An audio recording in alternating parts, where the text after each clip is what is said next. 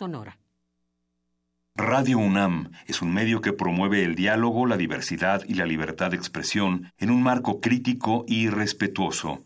Los comentarios expresados a lo largo de su programación reflejan la opinión de quien los emite, mas no de la radiodifusora.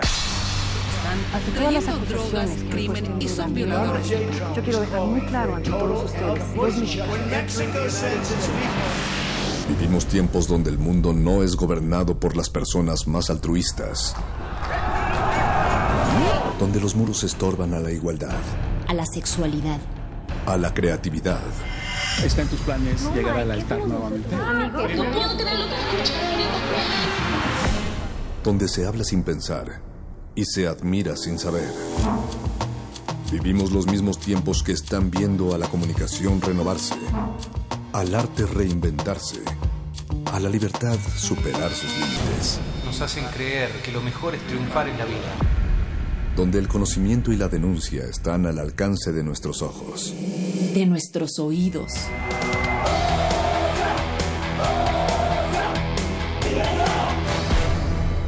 Resistencia modulada.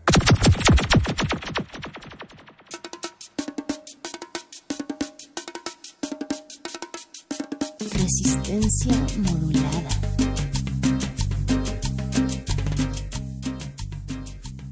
Y ya son las 8, 8 de la noche, es la hora del sabor. Esto es sonido resistencia, poniendo a mover el esqueleto y la greña del 96.1 del Peñón de los Baños de Radio UNAM. Radio UNAM salvajemente cultural. Este es el sonido del barrio, sonido para chicos y grandes. Así es que saquen, saquen a la pareja a la pista porque es hora de que esto se caliente.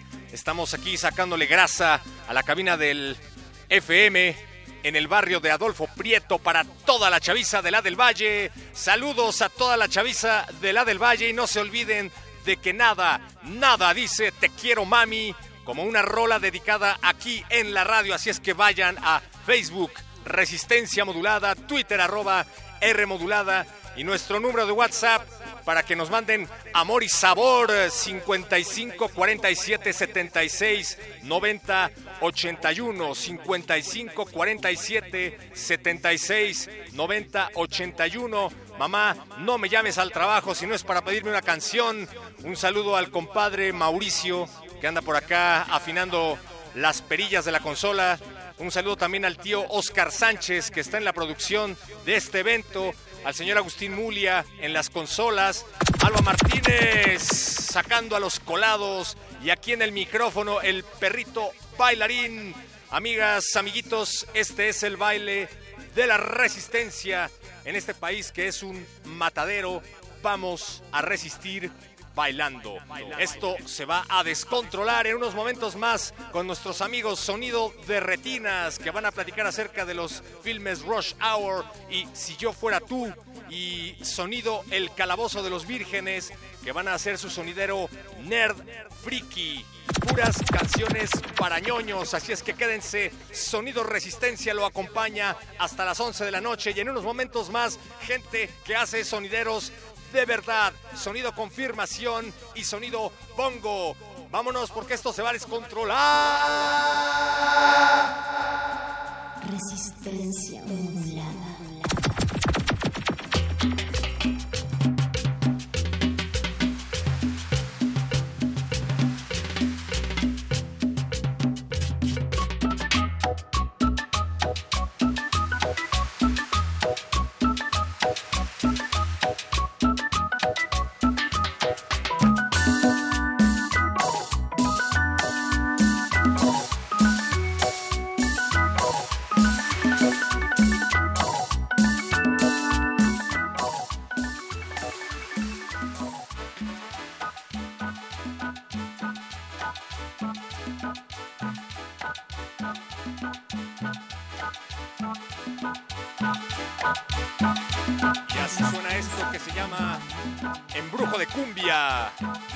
Organización Boyo, Sonido La Conga Forever.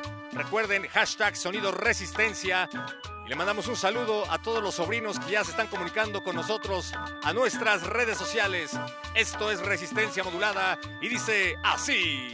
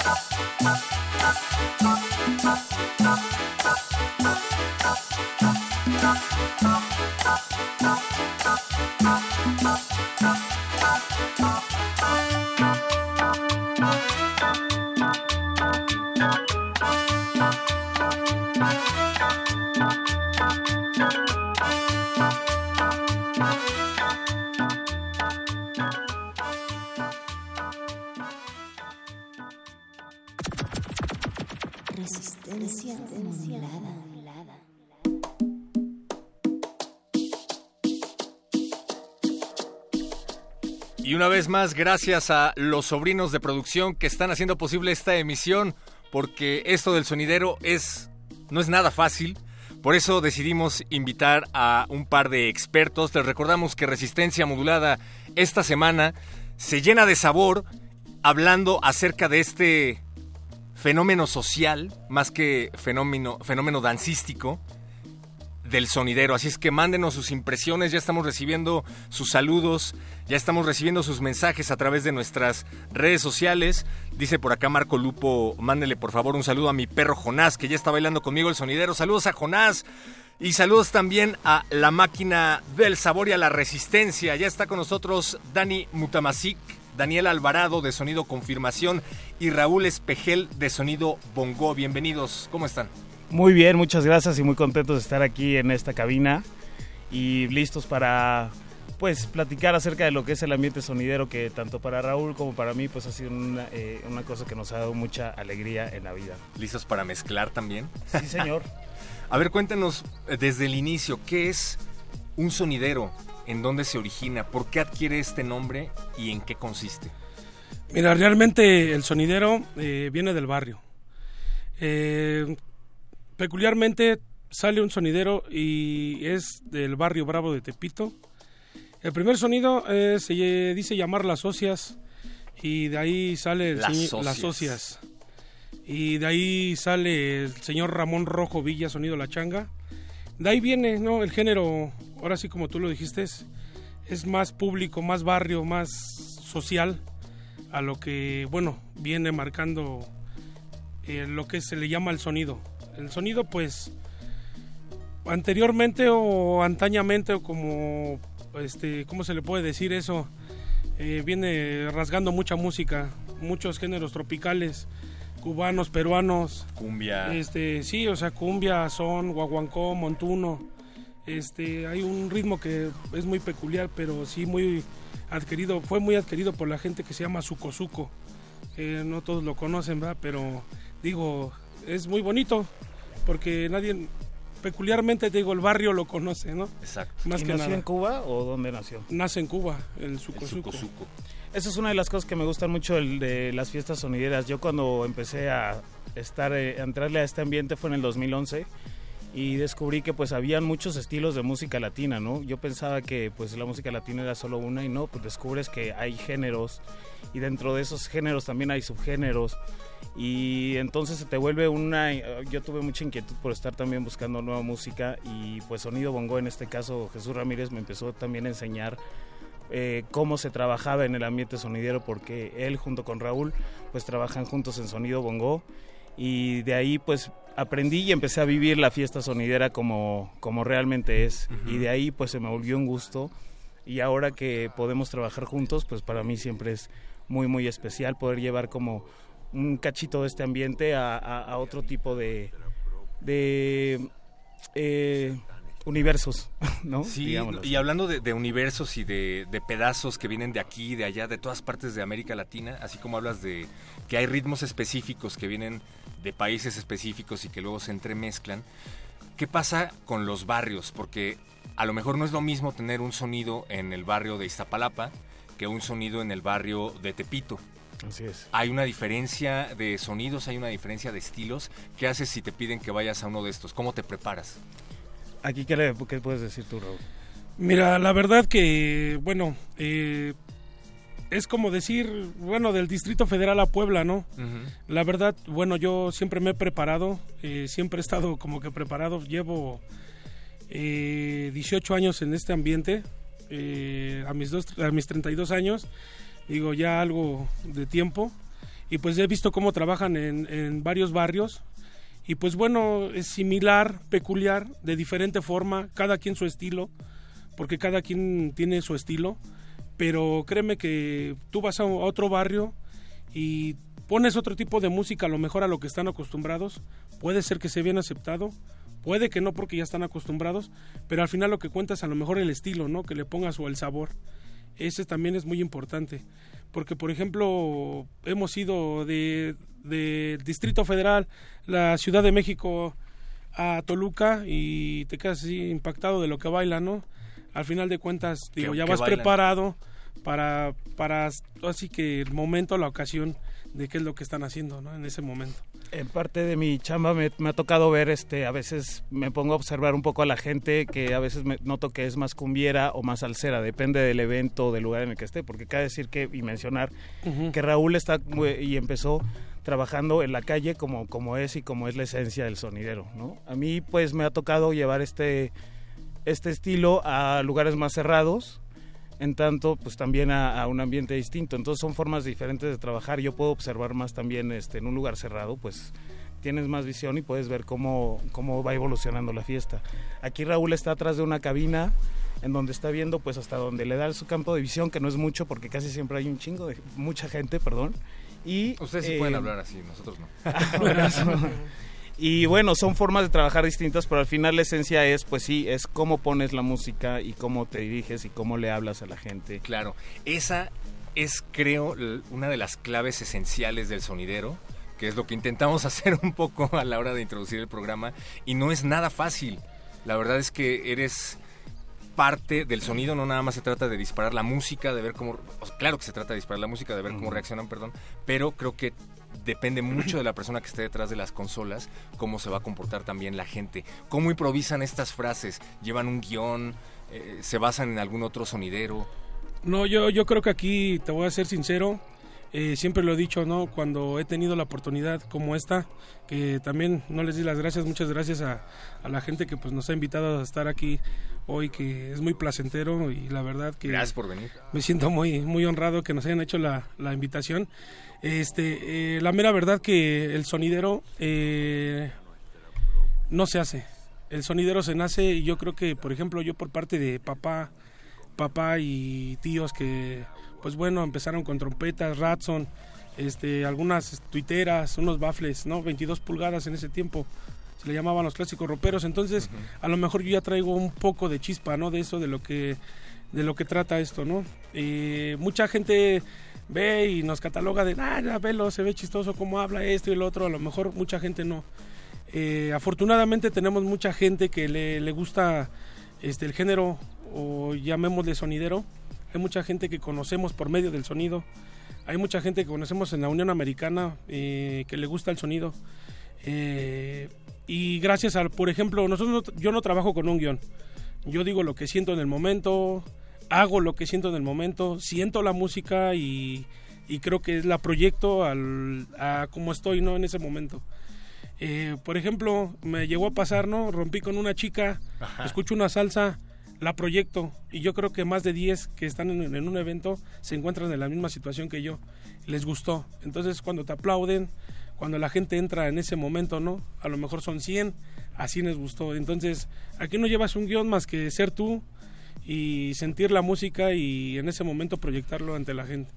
Eso es, creo, lo una de las cosas más difíciles, porque depende mucho de tu capacidad de improvisación, depende mucho de la chispa que traigas, de tu estado de ánimo y desde luego, pues, eh, del carisma del, de, quien está, de quien está detrás de las consolas. Natalia Luna, ¿dónde estabas? Perro muchacho, es que justo había un sonidero que cerró la calle, se llamaban Traficón, entonces cuando estaba intentando llegar Ah, aquí a, a Radio UNAM, pues eh, tuve que bailar un par y justo llegar y ya estaba escuchando precisamente lo que nuestros amigos Raúl y Daniel nos estaban contando y también pensaba, eh, Raúl, cómo también un sonidero se tiene que Cómo, cómo se apropia de un sonido cuando son rolas que ya están ahí hechas, ¿no? No es, no es como los músicos que componen algo nuevo, pero tal vez sí en la manera de estar mezclando. ¿Ustedes cómo van encontrando ese sonido? Mira, te voy a ser este, sincero. Eh, mucha gente luego anda sobre la música que le llama la atención, ¿no? Eh, ahorita, por ejemplo, eh, en el... Hay una rola que, por ejemplo, anda muy sonada y la gente la quiere que se la proyectes y es tu sentir en ese momento de decir, ahora la voy a hacer mía. O sea, si ya la escuchó en algún otro lado, ahora la voy a hacer mía, se las voy a pro- proyectar de esta forma. A lo mejor la base de que ellos la sienten y la adquieren es de un saludo, ¿no? Les mando un saludo para fulanito de tal, un saludo para fulanito Ajá. de tal, con mucho cariño, para toda la gente del barrio de Tepito, para toda la gente de la Progreso Nacional, no sé X, ¿no? Y es cuando la adquieren, cuando se la lleva la gente. Entonces, este, es eso más que nada, ¿no? La, la, la esencia que tú le des en ese momento al tema, a la melodía que proyectes. La intención con la cual estás mandando el saludo, ¿no? También eh, tiene que ver, escuchar la Cuenta música mucho. y saber que si viene un solo de piano, puedes aprovechar para alargarlo un poco y mandar un- muchos saludos a la gente que está sedienta de que los demás sepan que están ahí también. Exacto. Eso es lo que atrapa a la gente en este tipo de fiestas, en este tipo de rumbas, como el hecho de saber que el DJ va a tener una comunicación con ellos a través de los saludos. Y de ahí surgen muchos dichos, de ahí surgen algunos dichos, surgen eh, pues algunas eh, frases que son muy eh, particulares del mundo sonidero y eso es cuando E también incluso hasta piropos. Ándele. Oiga, pues estamos escuchando mucho del cómo se hace, pero queremos ya escuchar cómo ustedes lo hacen. ¿Qué les parece si nos vamos a una rola que ya tiene ahí Oscar Sánchez el Voice y se tiran algo de lo que ustedes mejor saben hacer? ¿Qué dicen? Claro que sí, lo hacemos con mucho gusto. eh, con un placer enorme estar aquí en este bonito lugar y por supuesto vamos a presentar la siguiente melodía en donde pues bueno queremos mandarle un saludo a toda la gente, a toda la gente gozona, a la gente bailadora que nos acompaña. Hoy por ejemplo quiero eh, que la Radio UNAM se quiere contenta de que toda la gente de la Guerrera nos está escuchando, toda la gente de Tepito, Eso. Lagunilla, Miscalco, toda la gente que pues bueno está con nosotros aquí a través de esta estación radio. Les presentamos la siguiente melodía, esto que más o menos suena así. ¿qué es? ¿Qué rola vamos a presentar, mi querido Raúl? Este, por ahí, bueno, yo dejé algo de música peruana, no sé si vayan a poner peruana. Sí, sí, la- no, di- dinos el nombre que La de quieres. Sin tu amor. Sin tu amor, sí señor, es un tema del Perú que pues bueno, hemos ya trabajado por durante cuatro meses, sí. El tema del Perú, sin tu amor, sí señor.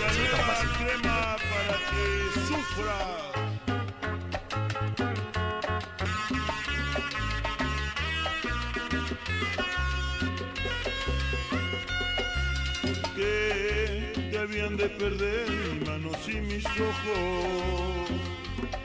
¿Por qué se habían de perder tu amor y mi amor?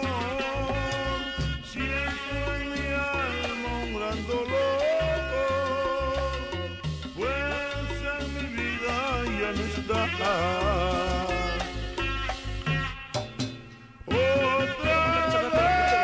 Otra Cosmopolita, la gente de sí señor. Vámonos. Esa es la música del Perú, la música del Señor.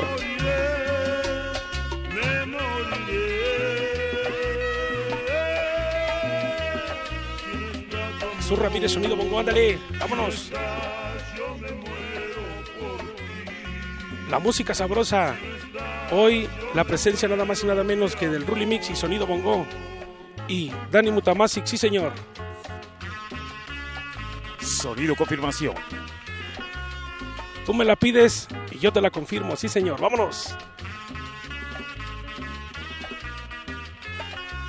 Mira qué sabroso la música del señor Chacalón y su nueva crema, ándale, la música del Perú. Hoy quiero enviar un saludo para mi gran amigo el Jecos, toda la gente que nos acompaña, Organización San Judas Tadeo, ándale, saludos. Para toda mi gente de Ángel Cimbronza, Panchito La Salsa. Sabroso. ¿Cómo?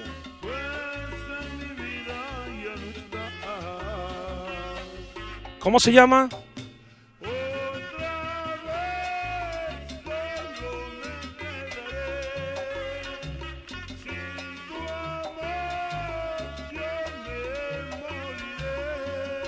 Hoy para toda mi gente de la lagunilla le mandamos un saludo a mi gente de la eje central, sí, Lázaro Cárdenas. Mándele saludos.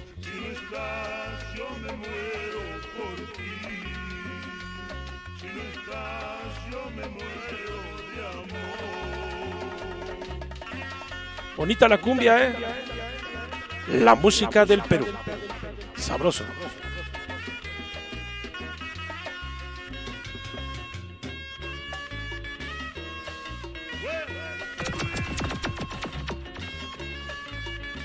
Este tema se lo quiero dedicar muy en especial para toda la familia Manjarres y toda la gente que hoy nos está sintonizando en esta noche. ¡Vámonos!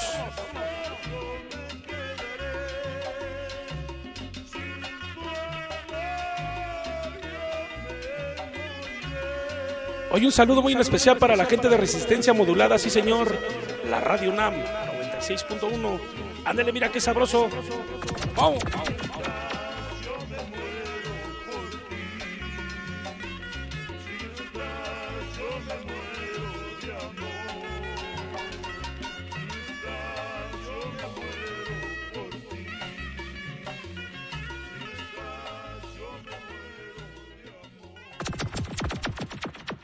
Bueno, hasta ahí nada más la música del señor Chacalón y la nueva crema, la música del Perú. Resistencia modulada.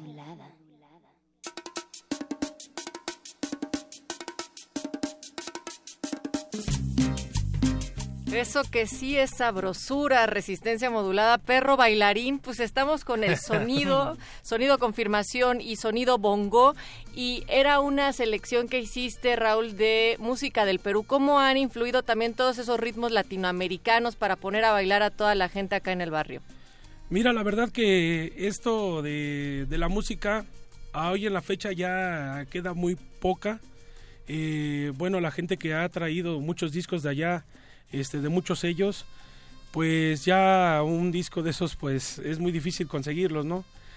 Pero realmente, o la fortuna que tenemos hoy en día, que es la tecnología, que pues puedes buscar un poco de música o puedes ir al barrio de Tepito a buscar música y puedes seleccionar, hacer un poco de selección de esa música y a lo mejor si tienes buen oído y si te va bien, pues caer en el gusto de la gente, ¿no? Eh, hay muchas melodías que a lo mejor abuelito guardó también por ahí, papá también ha guardado y pues es lo que hemos ido sacando poco a poco, ¿no? Música de Colombia, música del Perú, música de Venezuela, este, por los que, por quien dice que no hay música en Honduras, claro que sí, hay música hondureña, hay música guatemalteca también, por supuesto que sí lo hay. Entonces, para nosotros sí ha sido muy difícil eh, pues, es, navegar en este medio en, lo, en relación a la música pero pues bueno al final yo creo que lo que vale aquí es este tenerlo proyectarlo y, y lo que tienes no realmente. Es eso. Eh, de mi parte, pues para mí es como bien, bien curioso y bien importante dentro de la cultura eh, latinoamericana poder en una fiesta de estas escuchar en una sola noche pues la música de Perú, de Cuba, de Puerto Rico, de Colombia estás escuchando música que viene pues desde los 50, música que viene que va hasta los 80, es una es una música muy cuidadosamente seleccionada por el por el man que tiene el sonido, ya sea sonido la conga, ya sea sonido la changa, cada uno de ellos tiene un estilo propio. Yo te puedo decir que Sonido La Changa tiene un estilo más matancero, es decir, música cubana de los 50, ¿no? Siboney tiene un gusto más por la cumbia peruana. Peruana. La conga pues es muy muy Colombia. colombiano es este él es de una dinastía muy grande de sonideros que desde los del abuelo ya son como tres o cuatro generaciones que se han venido dedicando a esto y que viven en la colonia Colombia Chiquita, mejor conocida como Colombia Chiquita, que en realidad es Peñón de los Baños, ahí al lado del aeropuerto, donde está el Cerro del Radar. Pues eh, de las cabezas, los más viejos de esa familia, pues empezaron a traer esa música aquí a México. Y ellos, junto con otras muchas otras personas, han, han sido los responsables de que esta música llegue a la ciudad y, Y la sea rebajen un- y también. sea tan cerrada que le bajen un poquito el pitch porque aquí se baila la cumbia rebajada, cabe mencionar que muchas cumbias colombianas O sea, van que a es una más lenta. es más lenta. Más, más lenta. Y hay una música, por ejemplo, a lo que, bueno, yo he aprendido poco de la música, que por ejemplo te vas a Colombia y hay música selvática, amazónica y céntrica. Entonces tú te vas a la selva y oyes este una cumbia este muy muy rápida, muy te vas muy a lo que es, eh, ajá, muy así muy rara, ¿no? Te vas a la selva, este, perdón, a, a lo que es el mar, la costa y escuchas una cumbia muy Acordeonera. muy acordeonera, muy con otro estilo más tropical. Entonces eso eso es lo que bueno relaciona a, a lo de la música que sí es muy difícil también llegar a la, a la gente con ese tipo de música, ¿no? Como uno la proyecte o como tú también la pongas. Como dice Dani, hay música que por ejemplo aquí nosotros rebajamos mucho para que lleve otro ritmo. otro ritmo para que la gente lo pueda bailar. Hay mucha música que llega ya este muy lenta y tú la pones más rápida para que la, la puedas bailar. Creo que ese es un punto muy importante para que la gente se proyecte, ¿no? Y la sienta también de alguna otra forma. Oye, a pesar de esta diversidad de sonidos, de esta diversidad multicultural que viene de tantos países, hay todavía un montón de gente que es reacia al sonidero, que considera que está todavía como ceñido a o probablemente porque sigue ceñido a las determinadas áreas que tú acaba- acabas de mencionar. ¿Qué le dirías a estas personas que pues nunca se han ido a parar un sonidero justamente porque lo desdeñan, porque piensan que es algo que no les pertenece? Mira, yo, yo, yo siempre he sido una persona que he luchado eh, por porque la gente vaya, porque el sonidero no tiene géneros, no, no importa si tienes más, menos, este, no, no hay nada de eso ahí, ¿no? Realmente a nosotros nos han desdeñado porque hay mucha gente que a, a- la fecha ha tratado de dañar esto. Hay mucha gente que ya no va a bailar, hay mucha gente que pues va a otro tipo de cosas, se presenta la ocasión para eso, ¿no? Se presta la calle para eso. Entonces, desafortunadamente es lo que a últimos años hemos estado viviendo, que por eso es que al sonidero nos tienen así. Hay mucha gente que pues obviamente a lo mejor le gusta la música tropical, pero dice, no, pues yo no me voy a parar a la calle, o sea, al barrio, porque está muy feo. O sea, simple y sencillamente por eso, ¿no? Porque es la fama que tiene el barrio, ¿no? Entonces, pues, no sé, no, no vivo por aquí, vivo Lanzures, otro lado, no, pues yo me voy mejor a bailar a, a un club o me voy a otro lado, ¿no? A la condesa. A la- exactamente, otro tipo de lugares. Bueno, y relacionadamente a eso, Dani lo puede, lo puede constatar que pues él sí le ha tocado tocar ese tipo de lugares donde llegan ot- otro tipo de gentes también y pues él sabe cómo también trabajarlos en su momento, digo, porque al final de cuentas todo jala en un solo núcleo y al final de cuentas, por ejemplo, Dani él sabe que es trabajar en un antro club, un salsero, un tropical. Entonces, este y ya es donde se rompen, ¿no? Las Las de- barreras. las barreras de decir fue lo mismo.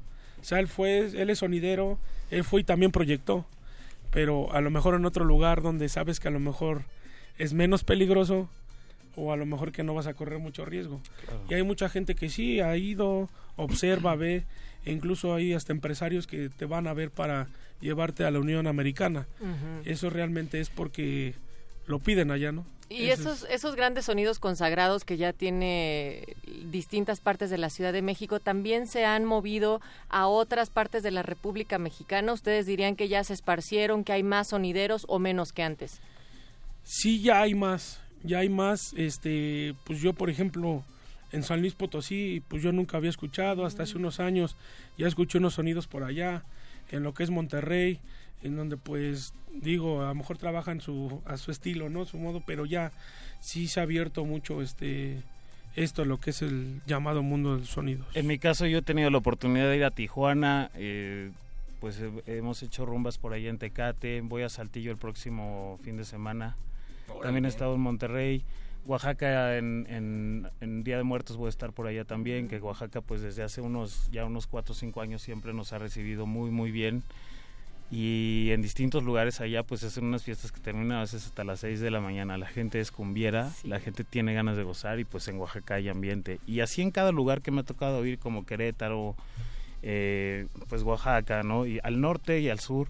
Me ha tocado también visitar Colombia, que también para mí fue bien importante porque es un país de donde mucha de la música que aquí hemos hecho propia pues viene de ahí y yo tenía un poco de temor al principio porque decía, ¿cómo se las voy a poner rebajadas? Exacto. Quizá que la gente se ofende o dice, parce, pero pues, ¿por qué así? Al contrario, ¿no? Hubo cierta magia, les proyectaba un poco de mis visuales, porque aparte hago visuales de la Ciudad de México y de estos bailes. Es una parte que también es muy importante dentro del concepto de sonido confirmación, porque es un proyecto audiovisual.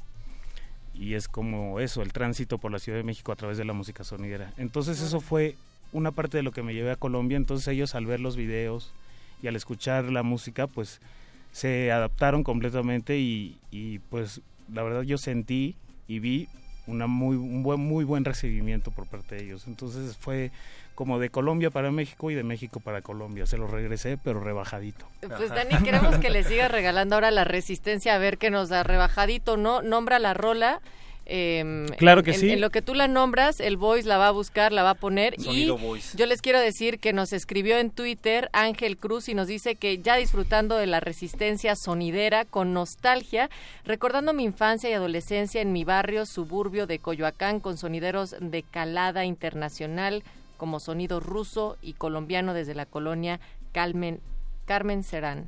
Cerdán, Carmen Cerdán, claro sí, sí la, Carmen Cerdán. es por allá por Culhuacán, es al sur. Un saludo muy especial para la Carmen Cerdán, un saludo muy especial al norte, allá en la delegación Escapotzalco, Tasmania, México, Colonia Cosmopolita, la gente de la Progar. No, no, pero espera, lo tienes que decir al micrófono durante la canción. Y vamos a escuchar esta rola que se llama eh, la segunda del Mambo Loco, Mambo Loco Especiales de la Onda Trópica. Un saludo para Mario Galeano y los del Frente Cumbiero. Hasta allá, hasta Colombia, vamos a escuchar Mambo Loco Especial, Aníbal Velázquez. Esta noche, suave, resistencia modulada. Vámonos, recio. ¡Ay! ¡Ay, sabor!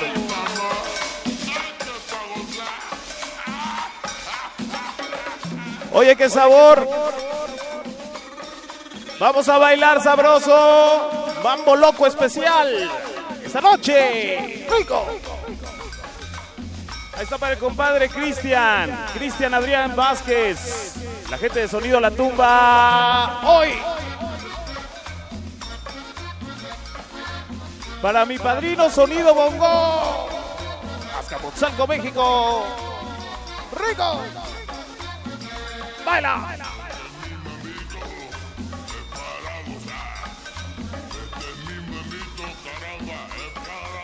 Esta se va hasta Tacubaya. Tacubaya la bella. Qué bella es ella. Ajá.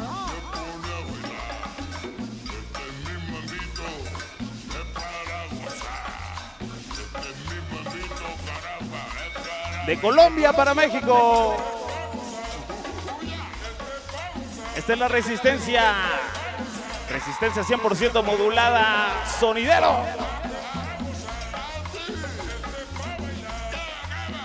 La música de Aníbal Velázquez suena hoy. Rico. Oye ese acordeón. Oye ese acordeón.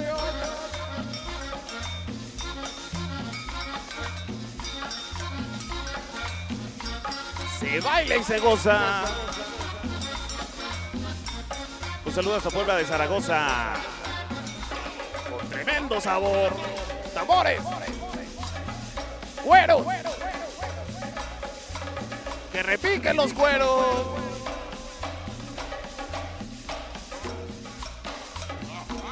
¡Qué chula descarga, compadre! ¡Mambo loco! Para Tocha la banda sin hígado.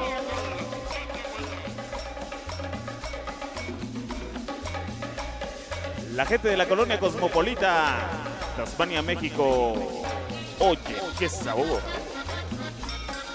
Sí, señor. Esta es la presencia. Sonido bongo, sonido confirmación.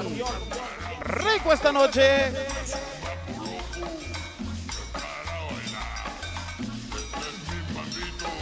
La música de la onda trópica. Hasta Colombia se va. Para mi compadre Mario Galeano.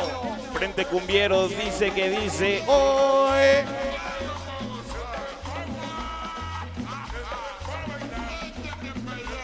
Para mi compadre Germinal. La gente del Madrid, sí señor. La señorita Linda Lustra hasta Oaxaca. Mi compadre Papi Pérez. Ojos rojos, corazón contento, dice.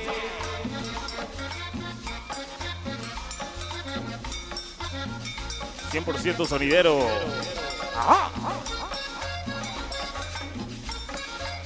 Para mi compadre Fausto Perea, sonido ecos, peñón de los daños. Acordeón. Fuego. La gente de la noche negra. ¿Se va? Agoniza el tema.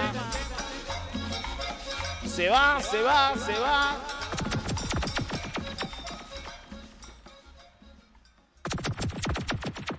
Resistencia modulada.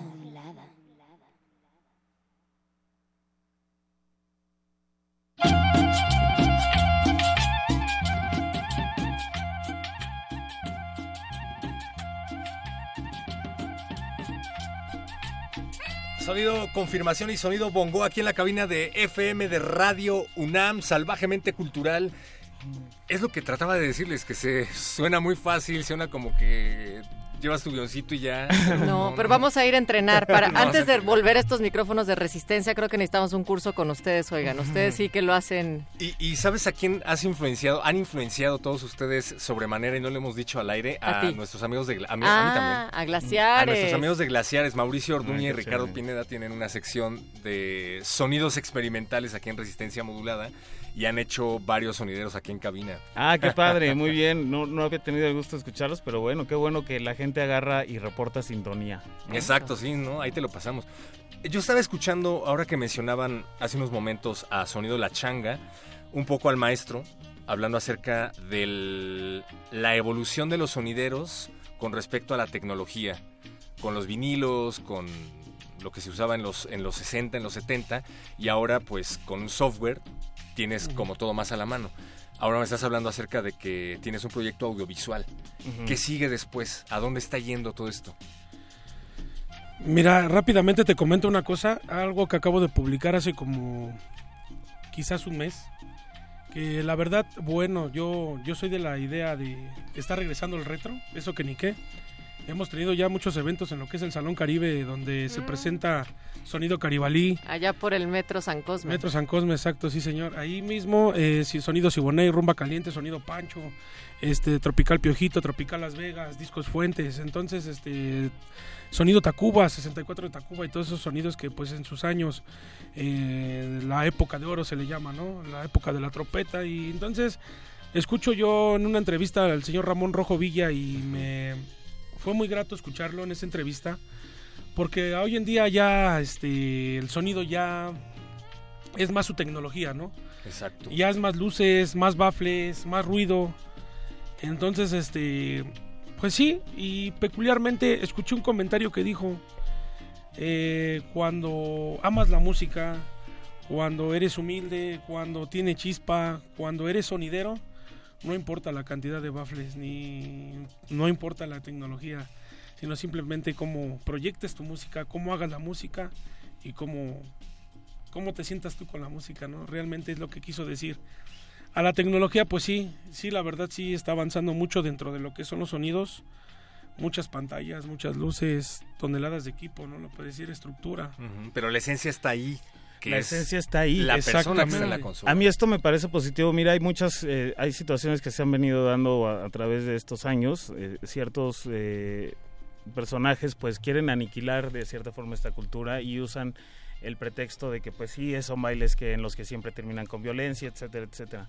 Esto ha obligado a que los sonideros resistan y por ejemplo en La Merced, que es un lugar donde los últimos eh, años pues estuvo prohibido el baile, un baile que es una tradición Tradición. un baile que es como cada esquina con un sonidero diferente donde la gente va a bailar, pues sí, eh, efectivamente, pues a veces las cosas se salen de control porque son masas de gente las Claro. que asisten a ese tipo de bailes.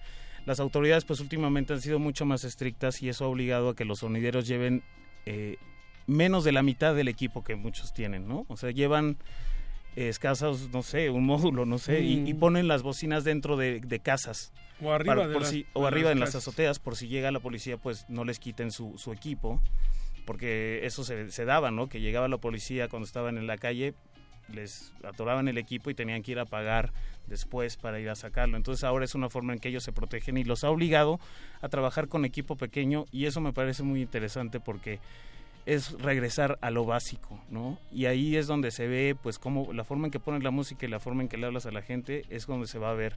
Ya no es esta parafernalia de luces, este, de LEDs, este, eh, pantallas, humo, no. Ahora regresan a lo básico y pues ahí se ve la, la madera, ¿no? Lo cual, y a mí me parece muy chévere. Yo la verdad es que no, no empecé teniendo un equipo de sonido. Hasta ahora no lo tengo en forma, pero empecé al revés, ¿no? Este, con, con la onda o con otra cosa, con otra visión, el concepto audiovisual. Pero me gusta mucho y me he dado cuenta que pues no importa con, la magnitud del equipo con la que estás trabajando, sino que qué tan buena es tu selección en ese momento y, y como dice Raúl, pues lo que estás proyectando. Lo que proyectes más que nada, ¿no? Yo, yo creo que ese sí es una base muy fundamental dentro de lo que es el sonido. Y de lo que proyectan ustedes, o sea, cuando están en una tocada, cuando están proyectándole, como están mencionando ustedes, y la gente está recibiendo y está bailando, ¿qué es lo que más les llena cuando, o sea, que esté pasando? Además de que bailen, o sea, ¿qué pasa?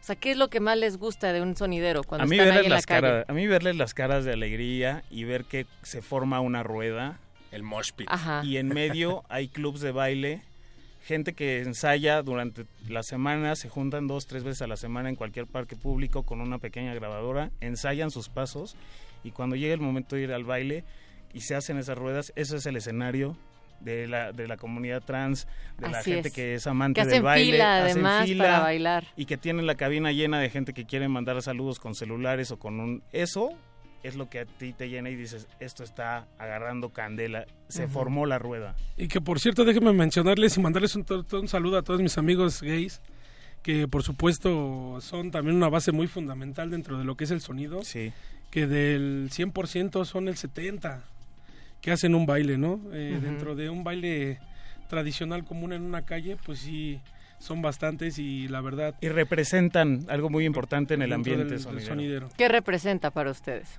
la forma más elegante y el gusto por el baile muchos de ellos es gente que no llega a beber no llega a agraviarse con las personas llegan de verdad A a, sudar a sudar a bailar ese es su escenario y ellos son los que más llaman la atención en los bailes es la gente ellos son los que la gente le hace la rueda Claro. Y ahí es parte de todo eso parte del show y de esa magia que hay en la calle. Perro, nos llamaron al 55 23 54 12 el doctor Alejandro Frausto. Saludos al doctor. Nos dice que, bueno, él nos llamó de la colonia Pensador Mexicano, manda saludos y dice que le está gustando mucho el programa y te pregunta, Daniel, si conoces a El Oso Candela. Claro que sí, Jorge Frausto, Jorge Frausto. Romero Rubio, por supuesto, gran, gran sonido. Un saludo para el oso Candela, Jorge Frausto. Saludos a la Romero Rubio. Berenice, saludos a Mauricio Rodríguez, que también nos está escuchando y dice que ya se puso a bailar. Eh, Berenice pregunta a confirmación en qué lugar va a estar presentándose en Oaxaca en Muertos, porque quiere caerle. Primero de noviembre en Chalaparta Bar, ahí en la calle de Matamoros, Chalaparta Bar, primero de noviembre, sonido confirmación, puro tema sabrosón. ¿Y a dónde puedo ir a ver a, además de Oaxaca, sonido confirmación? Pues vamos a estar este, vamos a estar este viernes. eh, tengo dos actividades. Una empieza a las 7 de la noche, es en el Circo Volador. Ah, Es una obra de teatro que se desarrolla dentro de un baile sonidero, el Ujú. cual tengo la oportunidad también de trabajar junto con Sonido Bongo, él pone el equipo y yo este, llevo la fiesta. Es una obra de teatro, es el cuento de Ícaro que adaptaron a- al ambiente sonidero. Entonces Ícaro es el, eh, en la trama de la obra es Ícaro es el hijo de un bailarín súper famoso del barrio y pues toca temas como el suicidio en jóvenes y todo esto. Ujú. Pero toda la obra de teatro no es una obra convencional, es decir, eh, yo empiezo haciendo un bailecito, a veces dura una hora, la gente está en, en medio de la pista, los actores están entre la gente sacando a bailar en la- a la gente y de repente de pronto empiezan eh, los capítulos de la obra y, y así se va desarrollando, es como una hora, hora y media, ¿verdad Raúl? Sí. Esta parte cultural de, de lo que estamos, bueno, está relatando Dani. Que no lo habíamos dicho, que, que además ustedes son eh, los primeros sonideros que se incorporan a actividades culturales como Ajá. esta aquí, ¿no? Sí, somos los primeros, este, gracias a Dios primeramente y también gracias a Dani que le hizo la, la invitación a Jesús Ramírez, que él es el creador y fundador de Sonido Bongo. Yo soy la voz, la locución. Él pues nos hizo la invitación para trabajar en lo que es este movimiento cultural de decibeles urbanos, Así en donde es. también ya tuvimos la oportunidad de estar en la Escuela de la Esmeralda, trabajando ahí en la Escuela de las Artes. De artes plásticas. Las artes Órale. plásticas. Entonces, este, es muy padre, es muy padre porque ves a todo tipo de jóvenes cómo, cómo se proyectan en... No nomás en- se enfrascan en un tipo de música, les llama todo la atención todo tipo de música, desde lo tropical hasta lo más, este... Bueno, yo no, o sea, vi, ¿sabes cómo estaban tocando con, con un serrucho y muchas cosas así? Entonces me quedé, wow, ¿no? O sea, Sí. ¿Con un serrucho? Un saludo a la gente, por cierto, de la Urba Teatro, que es la compañía que es- eh, surge de la Escuela Nacional de Teatro.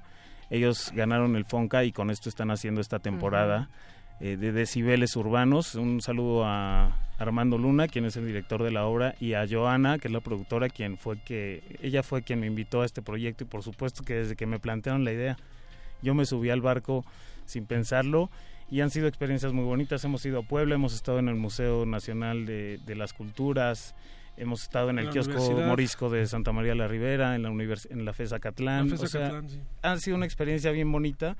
Entonces, gracias a la Urba Teatro por esa invitación. Yo la verdad es que mientras sigan habiendo este tipo de proyectos, cuando se abren posibilidades, siempre lo digo con mucho, le tengo mucho respeto a este ambiente porque hubo gente que me inspiró mucho para empezar en esto. No planeé de repente que esto iba a llegar a otros ambientes y ahora que está, pues me doy cuenta que es una responsabilidad porque no es este, es hacerlo con mucho respeto y que la gente sepa porque el que sabe sabe y el que no que aprenda. Entonces, si, Exacto. si quieres vivir eso, pues por mi parte es lo que Sonido Confirmación ofrece y estamos en eso. Sí, no, El no es nada más viernes. agarrar el micrófono. El Esto es el viernes, ah, en viernes. el Circo Volador, eh, la entrada cuesta 30 pesos, es a partir de las eh, 7 de la noche. Ahí vamos a estar en el Circo Volador saliendo del Metro La Viga. Ahí está el Circo Volador, pueden acceder con 30 pesos. La obra va a empezar a las, a las 7 en punto, ahí estaremos. Y después me voy al Bucardón, ahí en Bucareli. Estaré eh, en una fiesta que se llama Ecuajei, que organiza Felipe Q. El Bucardón es un pequeño lugar ahí en Bucareli, pero que tienen tornamesas y todo para hacer una rumba muy, muy, muy tropical y sabrosa. Algo que, bueno, algo que quiero recalcar eh, de lo que estaban diciendo re- respecto a la- lo cultural, Sí. eh, que toda la gente que nos está escuchando, eh, que se lo lleve en mente. El sonido no nada más es sonido. El sonido es deporte y el sonido también es cultura. Es un ambiente Es completo. un ambiente porque la gente, digo, ha tratado de como que de voltear todo esto, pero no. Eh, deporte, ¿por qué? Porque van a bailar. Eh, y Van la a cultura, sudar. ¿Por qué? Porque re- el sonido representa a muchos países también.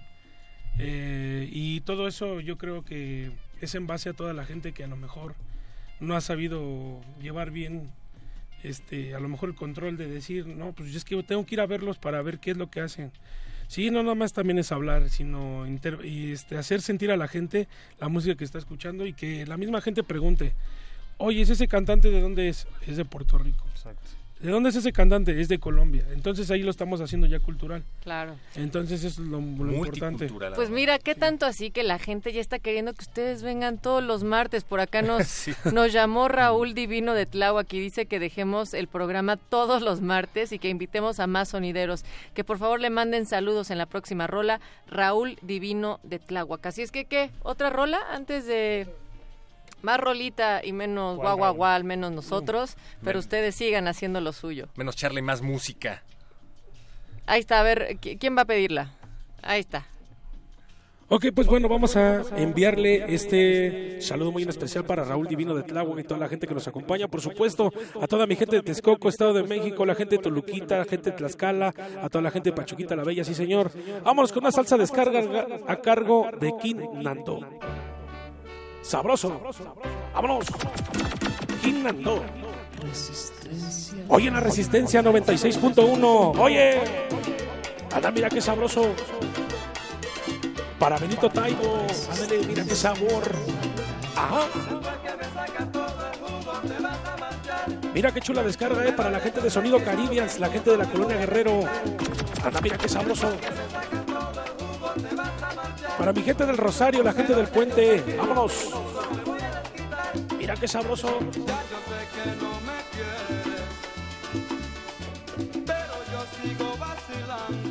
Chula la descarga, ¿eh? Ándale para David Junior y David, la gente de la colonia Progar y toda la familia Manjarres, ándale. Resistencia. Para papá Pollito, la gente de Sonido Intensidad Colombiana, ándale. Puro colonia Progar. Ándale, mira qué sabroso. Para toda mi gente de Santa María la Ribera, mira qué sabor. Oye, ¿cómo? Sale.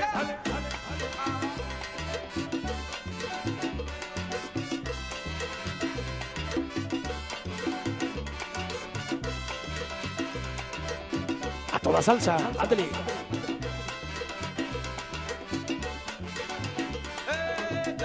Para Nachito Mex, la gente de Sonido Mex, hasta el barrio de Coltón, ándale. Para la gente de Sonido Maraclave. Vámonos.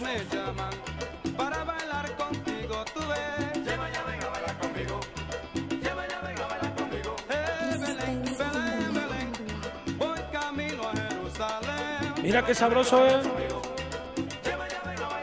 Para toda mi gente de Santa Cruz, toda mi gente del barrio de San Andrés, sí señor, vámonos.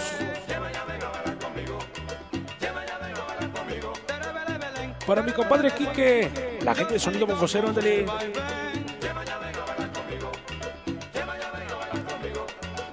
Para la gente de Sonido Latina, toda mi gente de la colonia Pensil, vámonos. Hoy estamos en la resistencia poniéndole sabor. 96.1, ¿eh? Sabroso.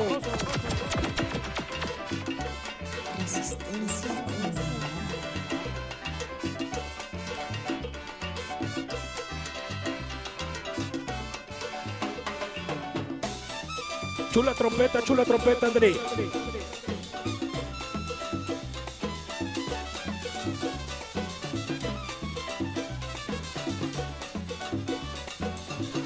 Mira que se va, ¿eh? Toda salsa. Para mi mamita, por si me está escuchando. Vámonos. Sabroso. Para toda la familia Espejel. La gente de la Panamarihuana, sí señor. Vámonos. Ajá.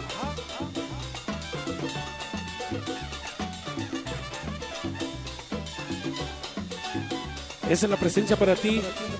Chucho Ramírez. Rully Mix. Sonido Bongo. André. Go. Para toda la familia López. La gente de Sonido a la Tumba, sí señor. Vámonos.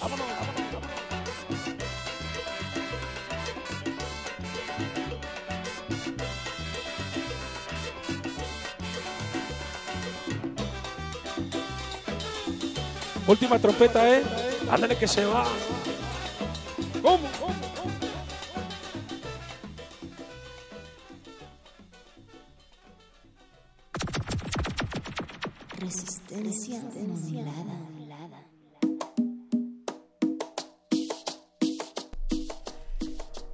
Se fue, se fue, pero todavía están unos minutitos más. Sonido confirmación, sonido bongo acá con nosotros con la resistencia. De verdad que le han puesto tanta sabrosura esta noche y me da gusto que incluso ustedes también lo están disfrutando. Ah, claro, es que esto hay que gozarlo, si no, no, no tiene sentido, ¿no? Hablar se siente muy rico cuando uno tiene el micrófono y escucha uno la música y sueltas el saludo, se siente delicioso. El No primer programa explicar. sonidero en, en la radio, en Radio UNAM. Ahí está. Gracias bueno, por la habíamos invitación, ¿eh? tenido. Gracias sonideras. Ya habíamos platicado alguna vez con, con unas sonideras en, en, Cierto. en punto R por ahí. Por cierto, quiero saludar también a Marisol Mendoza y a las musas sonideras que también ahí andan haciendo su movida. Elifania. Para ellos, Elifania. Íbamos a estar con ella el viernes, nos cancelaron el evento, pero le mando un saludo a Lifania. Que luego las tienen que traer también. La ¿eh? Morena también, por supuesto. A la Las Morena, musas. a Jo- Joy Joy también, un saludo muy especial. A Miriam Beers, eh, muchos saludos que hay. Muchas gracias por la invitación. Saludos a Confirmación y Bongo desde Ejidos de Huipulques. Hasta Ejidos de Huipulque Ah, se va el sur de la Ciudad de México.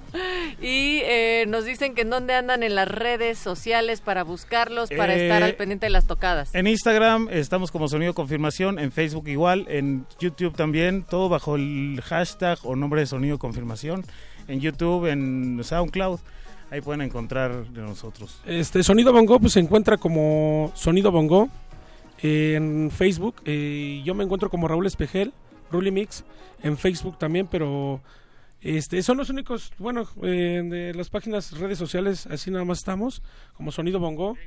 Y aparece la foto de Chucho Ramírez y Raúl Espejel, pues obviamente Ruli Mix. Ahí ¿no? directito. Ahí estamos, nosotros ahí nos encontramos en Facebook. Pues Yo los voy a dejar con este tema, que ya empezó a sonar, por supuesto. Se llama Los Diablos Rojos, el Sol Satánico. Lo, me lo voy a dejar limpiecito. Fírmalo, fírmalo, no pasa nada. Me encanta, me encanta Échale el sabor, échale sabor. Échale, échale. ¡Vámonos, pues! ¡Ándale! ¿Cómo suena la guitarrita? ¿Cómo suena la guitarrita? La música de Perú. Mi son satánico. ¡Soy! Sono Radio. Solo música calidosa, ¿eh? ¡Ajá! Alambre dulce. Hasta luego. Hasta la próxima resistencia modulada. Un placer. Gracias a Tocha la banda por confirmar. Sabor. Sonido Bongo y sonido La Confirmación. Gracias.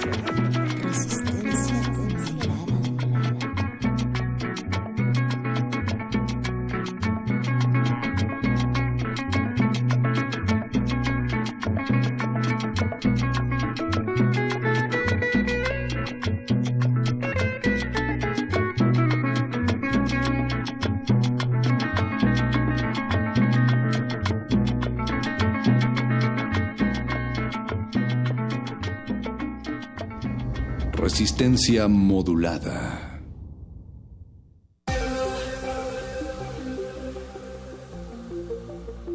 ...2018... ...100 años del fallecimiento de Saturnino Herrán...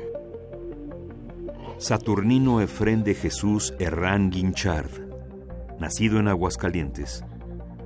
Es reconocido por ser parte de la corriente llamada modernismo mexicano. Murió jovencísimo cuando estaba haciendo todavía obras maestras. Es decir, es un pintor que no conoció declives, o como dice Carlos Fuentes, no conoció la imperfección. O como decían de Andrea del Sarto en el Renacimiento, es un pintor sin errores. Marco Antonio Campos, escritor y poeta. Saturnino Herrán, 96.1 de FM.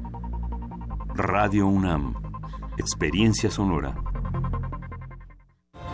La UNAM y el Politécnico fueron las principales universidades en lucha durante el movimiento estudiantil de 1968. Se reunieron hoy representantes de 38 comités de lucha provenientes de la Universidad Nacional, el Politécnico, Chapingo y las normales. A 50 años, descarga semanalmente la crónica documental Este día en 1968. Con las voces de Daniel Cassés y Flora Botton, vive el día a día del movimiento. Solo en descargacultura.unam. Ingredientes para hacer la pócima de la diversión.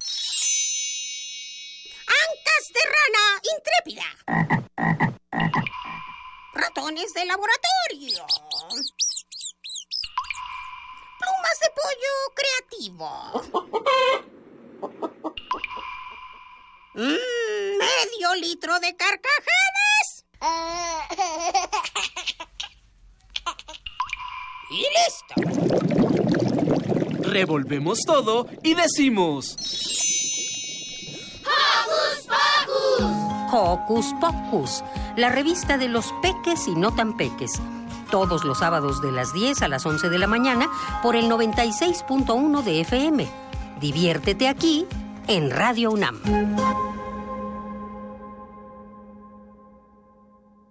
La revista de la universidad en radio. Te invitamos a escuchar esta serie, donde cada mes diferentes personalidades se darán cita para dialogar sobre los conceptos a los que se enfrenta día con día el ser humano. Música, extinción, revolución, palabras. Cada tema será abordado desde la visión de nuestro invitado semanal. Dialoga con nosotros todos los jueves a las 16 horas por el 96.1 de FM. En el papel, en la pantalla, en las ondas y en la web. La revista de la universidad abre el diálogo en Radio UNAM. Experiencia sonora.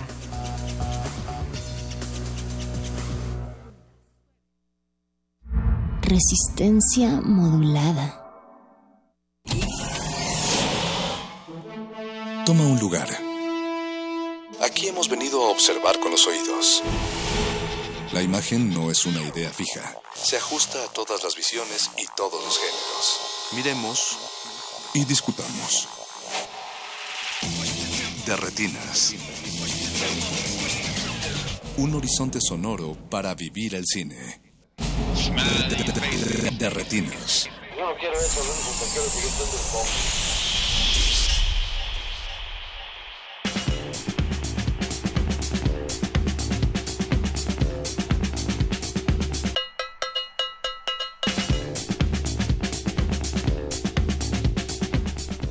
Bienvenidos a su cabina cinematográfica, este es el 96.1 FM de Radio UNAM y estamos en Derretinas, esto es Resistencia Modulada. Mi nombre es Rafael Paz y como todos los martes le doy la bienvenida a Jorge Javier Negrete. Jorge. ¿Qué tal, Rafa? Buenas noches. Y a Alberto Acuña Navarijo. ¿Cómo estás, Rafa? Buenas noches y feliz cumpleaños. Así es. La gente no tenía por qué enterarse. Claro pues que no, que claro que sí, pues para que manden Manden sus felicitaciones, manden sus a- al gifs. titular de, de este programa. También tengo Sí. cuenta de PayPal por si alguien quiere ayudar a, a la radio pública. Cálmate tú, bienvenido. Luis Martínez. Oh, Al rato va a estar haciendo programas también. Sí, sí, sí, ahí haciendo dúo presente con, don- con Dan Campos y Luis Martínez.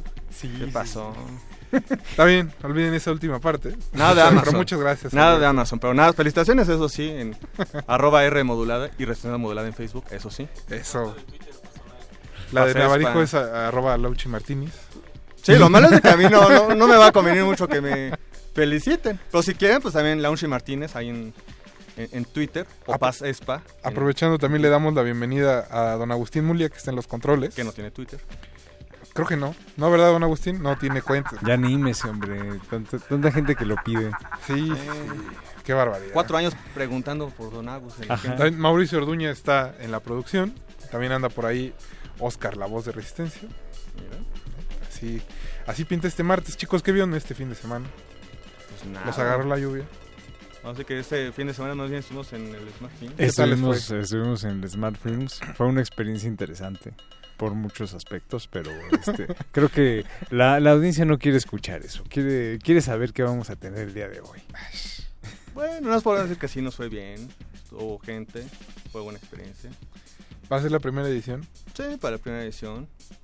Sí, no, no. nos regalaron celulares, eso sí. No, a mí no me ha llegado el mío.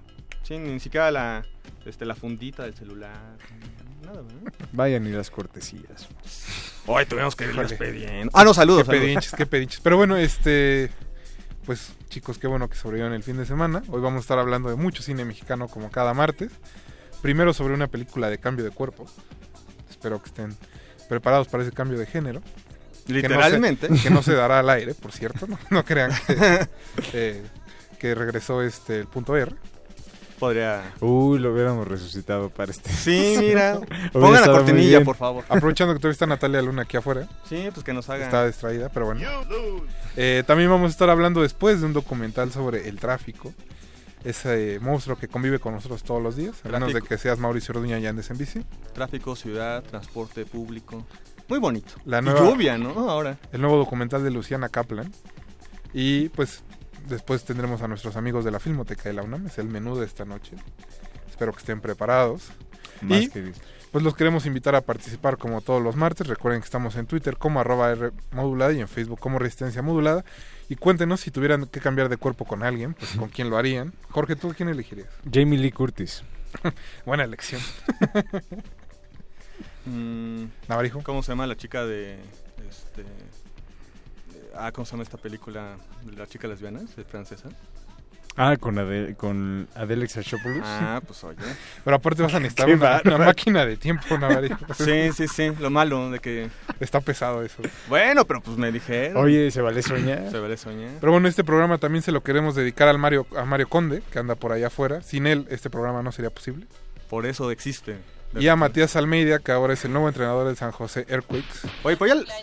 En la. Liga MLS. Ya, ya dijimos eso, Natalia. ¿Ves Ya, cómo nos fue lo distraída? primero. Sí, pero estaba hablando, ¿ya ves? Perdonen, Pero, perdonen oye, pero Ma- Matías Almeida, le tocan el peor equipo de la MLS. Yo Oye, pensé no que iba a estaba, ser no estaba ni siquiera en los primeros 24 considerados hoy. No le hablaron, deja tú eso, no le hablaron. Por eso, ni siquiera le hablaron. Qué poca. Pues debe de perder un tuit así, hoy te consideramos, este, pensamos en ti. ¿no? Mati, cuate. Sí. Oye, si Matías Almeida no puede, ¿qué nos espera a nosotros? Sí, imagínate. Pero bueno, vamos a ir a un corte. La música de esta noche es este una ligera retrospectiva musical sobre películas de cambio de cuerpo. Sí, en la mañana que me dijiste eso dije, no, no me acuerdo de ninguna, pero... lo- No, sí, la verdad. No, no recordé ninguna, ahí sí tache ¿Cómo para mí. Pero, no, bueno, las, ca- las películas sí. canciones. Sí, pero las canciones no, la verdad no las tenía muy presentes, pero acá Rafa hizo Me la tuve chamba. que dar una zambullida un rato. Sí, no, de películas, no, pues ahí sí podemos echarnos un programa completo, eso sí. Sí, totalmente. Pero ¿qué les parece si, escuchamos, si empezamos escuchando a Kellys con Good Stuff? Parte del soundtrack de Este cuerpo no es mío, aquella película donde salía Robert Schneider Uh, con Rachel McAdams. con Rachel McAdams. Una Antes de muy que joven Rachel McAdams. O sea que Rachel ahí vimos este, el cambio de, no, no solo de género, sino de carrera, ¿no? La que se fue para el carajo y la que este, levantó, ¿no? Sí. No, pues eso sí, des- desde ese entonces creo que lo único relevante que ha hecho Rob Schneider es irle a los Tigres de la Autónoma. Sí, o sea, eh, eh, cada, cada fin de semana subir una foto con la playera de los Tigres, ¿no? Pero fuera de eso, Me hace falta la foto con el Tuca, ¿eh? El Tuca y Robert Schneider. Yo sí quiero Wow. ver eso. Después de tantos años, ¿por qué no se la ha tomado? ¿Quién sabe? A lo mejor... bueno, vamos a ir a un corte y regresamos. Ahorita le escribimos a Robert No No se despeguen, están en Derretina.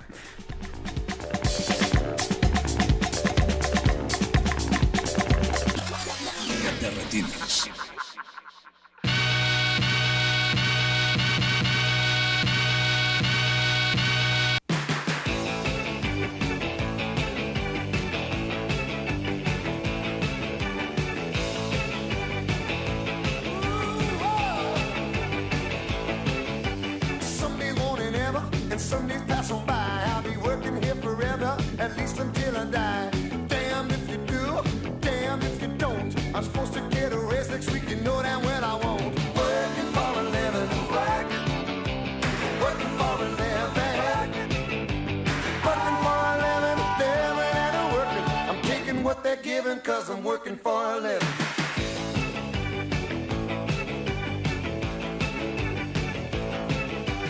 Hey, I'm not complaining cause I really need to work. But hitting up my buddies got me feeling like a jerk. Hundred dollar car note, two hundred rent. I get a check on Friday, but it's already spent.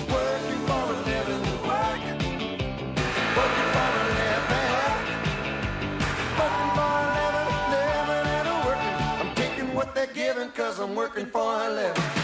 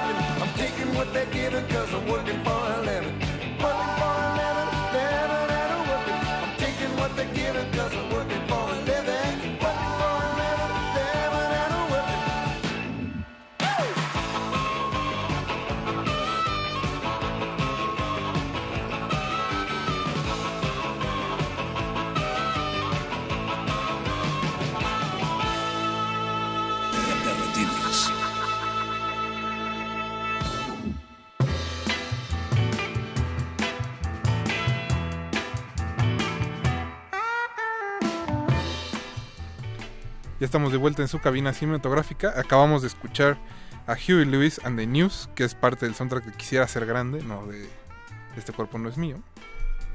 Que es, eh, si la recuerdan, bueno, es esta película donde sale em, Tom Hanks, que crece 30 años, si no me equivoco. Crece Después de Tom pedirle Hanks. un deseo a, a- ¿Cómo se llamaba este? ¿Zordak? Zoltan. Justo este. Nuestro invitado de esta noche ya nos sacó de la duda. No lo han escuchado, ahora sí.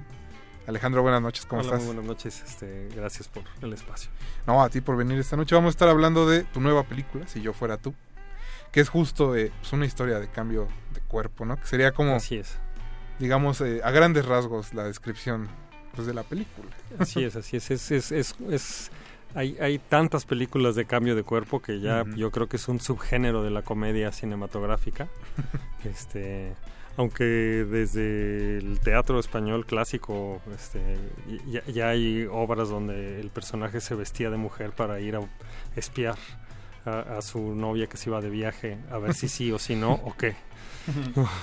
Y justo creo que podríamos empezar por ahí eh, la entrevista de esta noche, siendo una historia que parece que se ha usado ¿no? tantas veces, cómo acercarse al material pues para tratar de refrescarlo, de hacerlo otra vez interesante. Es este un- una, una búsqueda, tratar de hacerlo pues lo más mexicano posible sin hacer una cosa folclórica, ¿no? Este hacer unos personajes mexicanos y hacer una comedia entre comillas seria, no no no no una comedia chistosina ni, ni de ni de pastelazos y más bien contar una historia que es este quizá hasta trágica, ¿no? Es, es una familia muy revuelta y que por un, un- evento este estelar eh, cambian de cuerpo para tener que, que seguir adelante en sus vidas. Y, y el chiste era para mí ese, tratar de hacer una cosa seria que, que, que al poner a un personaje en una situación donde no encaja, eso creara la comedia, ¿no? Más, más que, que, que hacer cosas, este... Ting, ting, ting, ting. Como de pista de, de risas. Exactamente. Cuéntanos de, de tus actores. Tienes por una parte a Juan Manuel Bernal, por otro lado a Sofía Alexander Katz. ¿Y cómo fue el trabajo también para precisamente esa comedia, eh, también muy física, muy fársica también, para eh, pues interpretar a un hombre y a una mujer, ¿no? Sin caer como una eh, caricatura. ¿Cómo Sí. también se hizo ese trabajo con, con- contigo? Pues, mm, Trabajamos juntos en, en- en la creación de los cuatro personajes, ¿no? Porque eh, ella, Claudia, no es Sophie, es, es Claudia. Y, y al- y- igual, este... Juan Manuel. Juan Manuel no- es el personaje masculino de la película. eh, y, y luego los dos tuvieron que medio decirle al otro qué hacer y robarse cosas y observarse mucho para hacer su personaje segundo. Este, y fue muy divertido, fue muy difícil, eh, trabajamos mucho, improvisamos mucho y nos reímos mucho. La, la verdad fue, fue, fue un trabajo gozoso. Sí, creo que justo se nota como que hubo ese, ese proceso de construcción y sobre todo que esa empatía que pudieron como llegar a generar y como construir a lo largo de la película eh, se siente como en lo que en lo que llegamos a ver.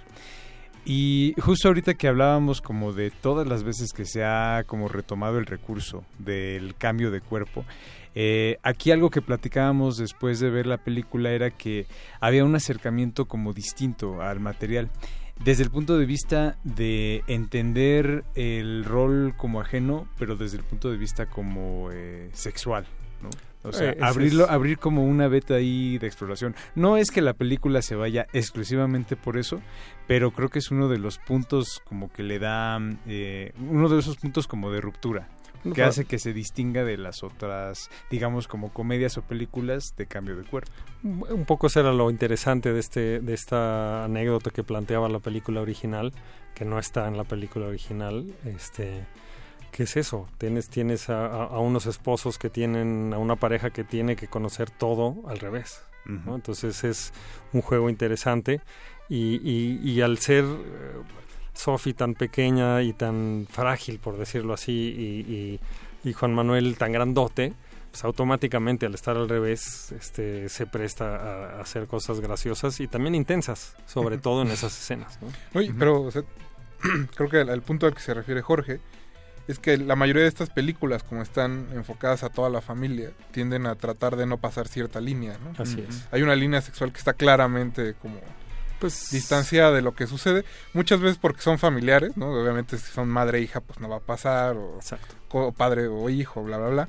Pero en este caso, eh, sí, hay, sí la película se atreve justo a cruzarla y a... Y a Por lo menos sugerirlo, ¿no? y a sugerirlo y pues a, a llevar ¿no? lo del lo del entender al otro género un poquito un poco más allá que del- del- del- de la vida práctica. Y, y ese, ese, es- esa era la apuesta, ese era, para mí es uno de los ingredientes que hacen esta comedia de, de cambio de cuerpos diferente a las demás. Porque teníamos la, la oportunidad de jugar con, con una pareja y no nada más con mamá, hija o nieto y abuelo y así. pues qué te parece Alejandro si vamos a escuchar otra canción y regresamos para seguir hablando de si yo fuera tú Muy bien. toca el turno de James Brown que es parte del soundtrack de Face Off que es cara contra cara Hablando de cambio de cuerpos. hablando de Muy cambio de raro cuerpo ese, ¿eh? Otro tipo de cambio de cuerpo. Sí, era un cambio de cuerpo muy ese raro. más extremo sí es así Pero cada no tiene nada que ver uno con el otro, ¿no? Para... no no pero creo Para la que lógica de la película, ¿no? que el juego de John Travolta tratando de ser Nicolas Cage más allá de Nicolas Sí, Cage sí, está sí. bastante Sí, está Ahí muy- un está muy logrado. entretenido. muy interesante. Sí, sí. Bueno, la recomendación de esta noche, además de si yo fuera tú, obviamente, vayan a, a tratar de buscar Contracara. Sí, porque Sí. se llama Contracara. Sí, ¿no? claro. Sí, Sí, contra sí. cara. Eh, este es James Brown con Papa's Got a New Brand Back. Regresamos, no se despeguen.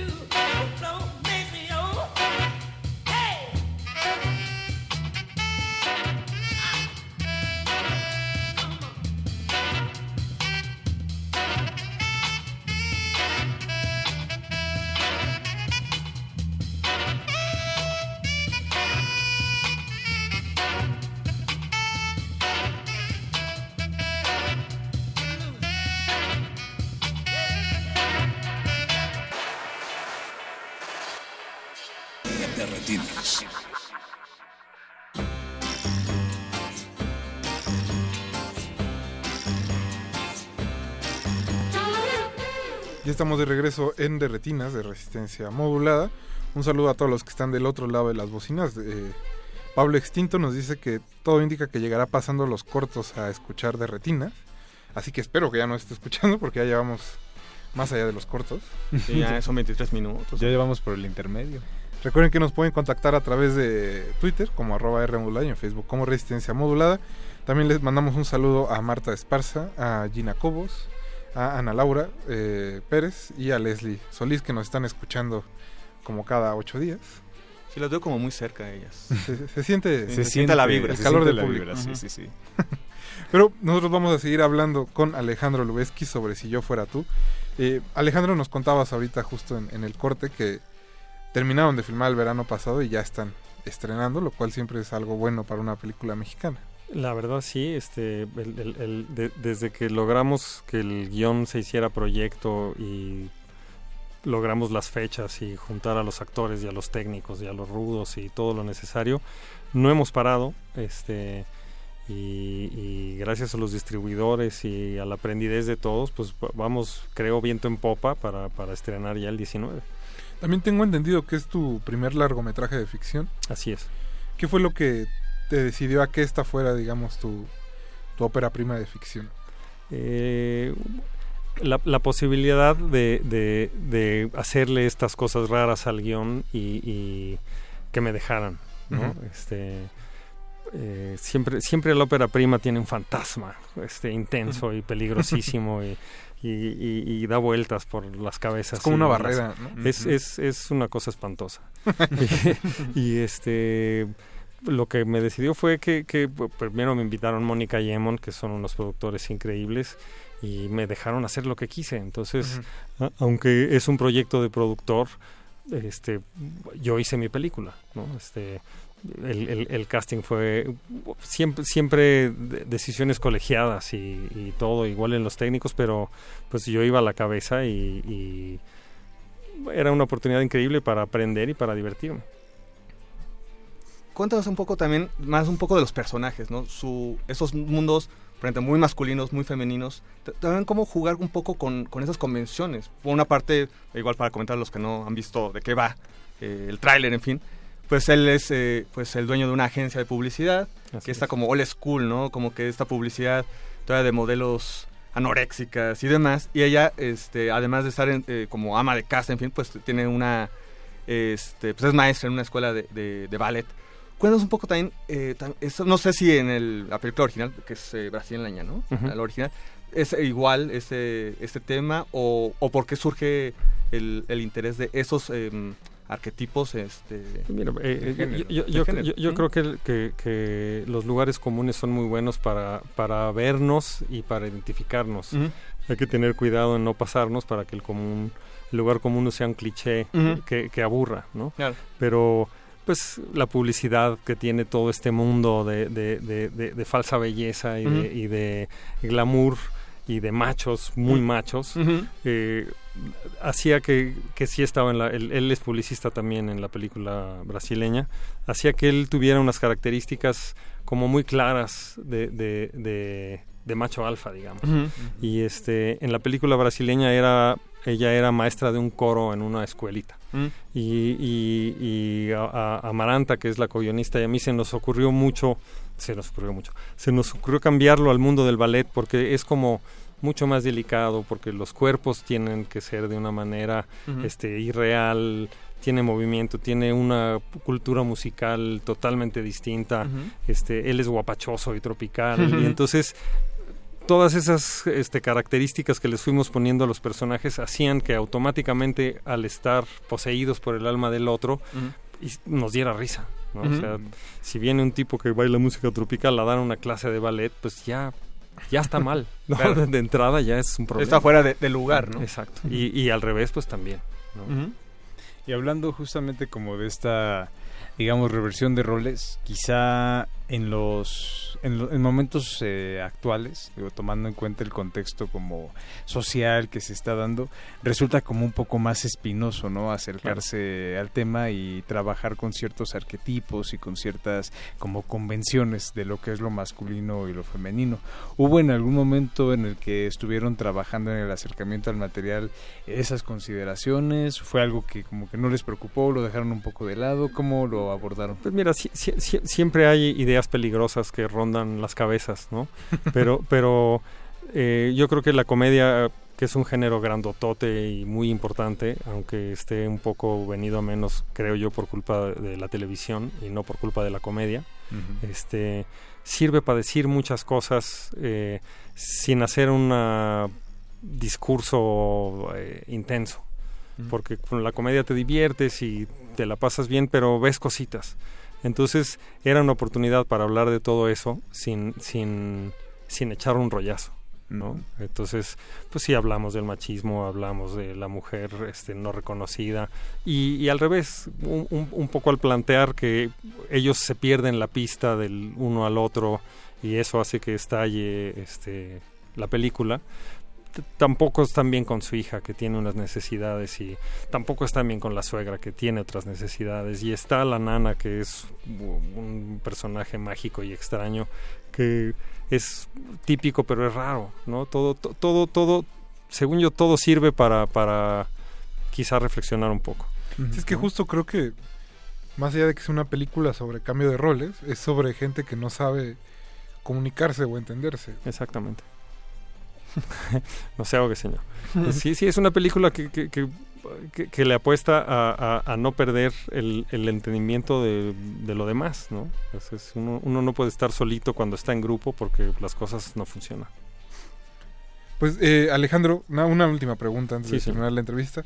Entre la ficción y el documental, ¿cuál prefieres? No, todo. Yo no, no, no, No. Lo que venga. Mm, Pues eh, eh, el documental que hice tuvo que ver con una serie de oportunidades y cosas increíbles que creo que son irrepetibles. Sobre el ingeniero. Sí, so- mi- mi- quiero mucho esa película y creo que con el tiempo quizá va a ser más importante eh, porque tiene un- un- un- una connotación histórica eh, pesadísima. Sigue siendo vigente ¿no? el- el documental. Yo, Sí, yo sí, creo sí. que sí. Sí. Este, y la ficción es grandiosa, ¿no? No, no hay nada como ir a entretenerse con una película que te cuente un cuento, ¿no? El documental también te cuenta un cuento, pero de otra manera, donde, donde uno no es el que lleva los hilos, ¿no? Perfecto. Pues Alejandro, eh, una última cosa. ¿Dónde pueden los radioescuchas eh, encontrar horarios, eh, Información redes sociales, Este, la información? La, la película se estrena el 19 de octubre en todos lados, este, espero que en todísimos lados, eh, en, las cadenas de cine comerciales. Eh, es muy importante que la gente vaya el primer fin de semana porque eso es lo que lo, lo que le da vida a una película. Este no, no quiero decir marcas, no sé si puedo o no decir Sí, marcas. este, claro.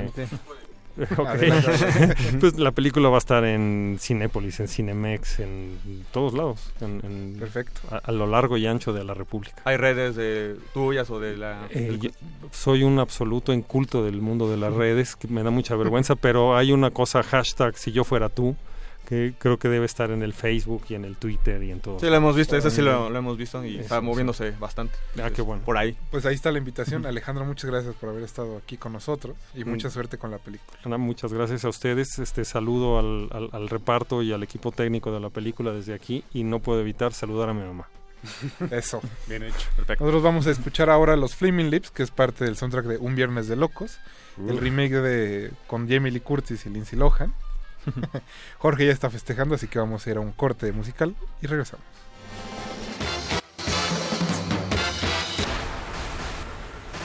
Martes de mil por uno. De, de, de, de, de, de, retinas.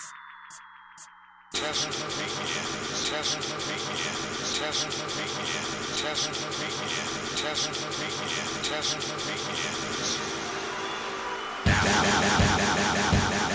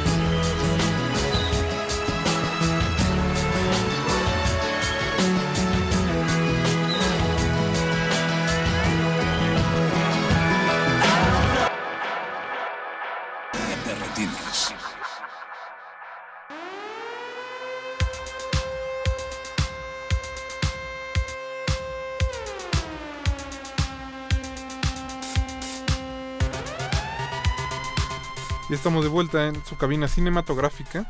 En Twitter, Iván con K nos dice que La Mosca de la Cabeza Blanca es una película que lo transformó en la infancia, pero eh, cree que no tiene mu- buena música en particular, así que tóquense algo del soundtrack de La Mosca. Resistencia modulada. Eh, pues no lo tenemos a la mano. Pero la película es buena, pero también de, hablando de cambio de cuerpo. Sí, sí, sí. Pues sí. Claro, pero la música sí no la tenemos en este momento. Y... Bájala ahorita. Pero ahorita mandamos a Paco de Pablo a que revise este, la biblioteca, a ver si la encuentra. Dale. Y que regrese. También eh, nos dice Pablo Extinto que ya- Uy, los Flaming Lips, que sacada del soundtrack de Martes de Locos. Viernes de Locos. Viernes de Locos, ajá. Y pues que nos manda, que de grande quiere ser como nosotros. Pues yo creo como Alberto, porque... Pues sí, o sea, no, no, no, fíjate, la verdad, Pablo, no, no quiere ser como. No, eh. Mira, piénsalo Créemelo. bien, piénsalo bien. bueno, nosotros vamos a seguir hablando de cine mexicano y en este caso de un documental. Eh, ya tenemos aquí en la cabina a Luciana Kaplan, que es directora de Rush Hour. Luciana, buenas noches. Hola, buenas noches. ¿Cómo estás? Muy bien. Gracias por invitarme. Pues, eh, digo, para aquellos que no han tenido oportunidad de ver los materiales de la película, es un documental sobre, pues literal, el tiempo que pasamos en el tránsito y cómo nuestras vidas, al parecer, se, se están yendo por el desagüe. Por el asfalto. Qué fuerte, ¿no?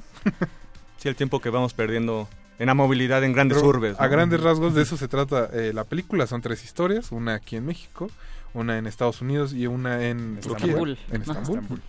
Eh, tres familias completamente diferentes que sufren en realidad el mismo problema.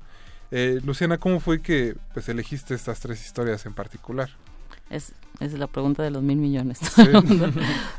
bueno, o sea, empecé con esta idea que quería hacer una película justamente, o sea, que reflejara, ¿no? El cansancio y la cantidad de horas perdidas en el transporte todos los días a nivel cotidiano, ¿no? Es, es, es como una odisea cotidiana, de alguna manera, que nos levantamos desde muy temprano, además de tener que trabajar, nos tenemos que transportar entre dos y seis horas, dependiendo del caso, ¿no? Y, y son horas que se van sumando, ¿no? Y son horas de alguna manera, o sea, que perdemos, y eso tiene, eh, pues, un impacto emocional en nuestra vida, ¿no?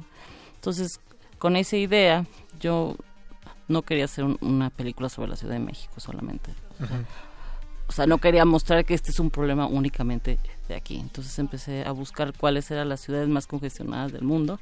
Entonces en el top 10, en el número uno está siempre la Ciudad de México. Es un dato muy deprimente, pero así es. Estamos siempre en el top 10 de la ciudad más congestionada del mundo. Y le sigue muy de cerca este, pues, Estambul y bastante más de cerca eh, este, Los Ángeles. Entonces, viendo un poco como los diferentes escenarios ¿no? de lo que yo quería contar.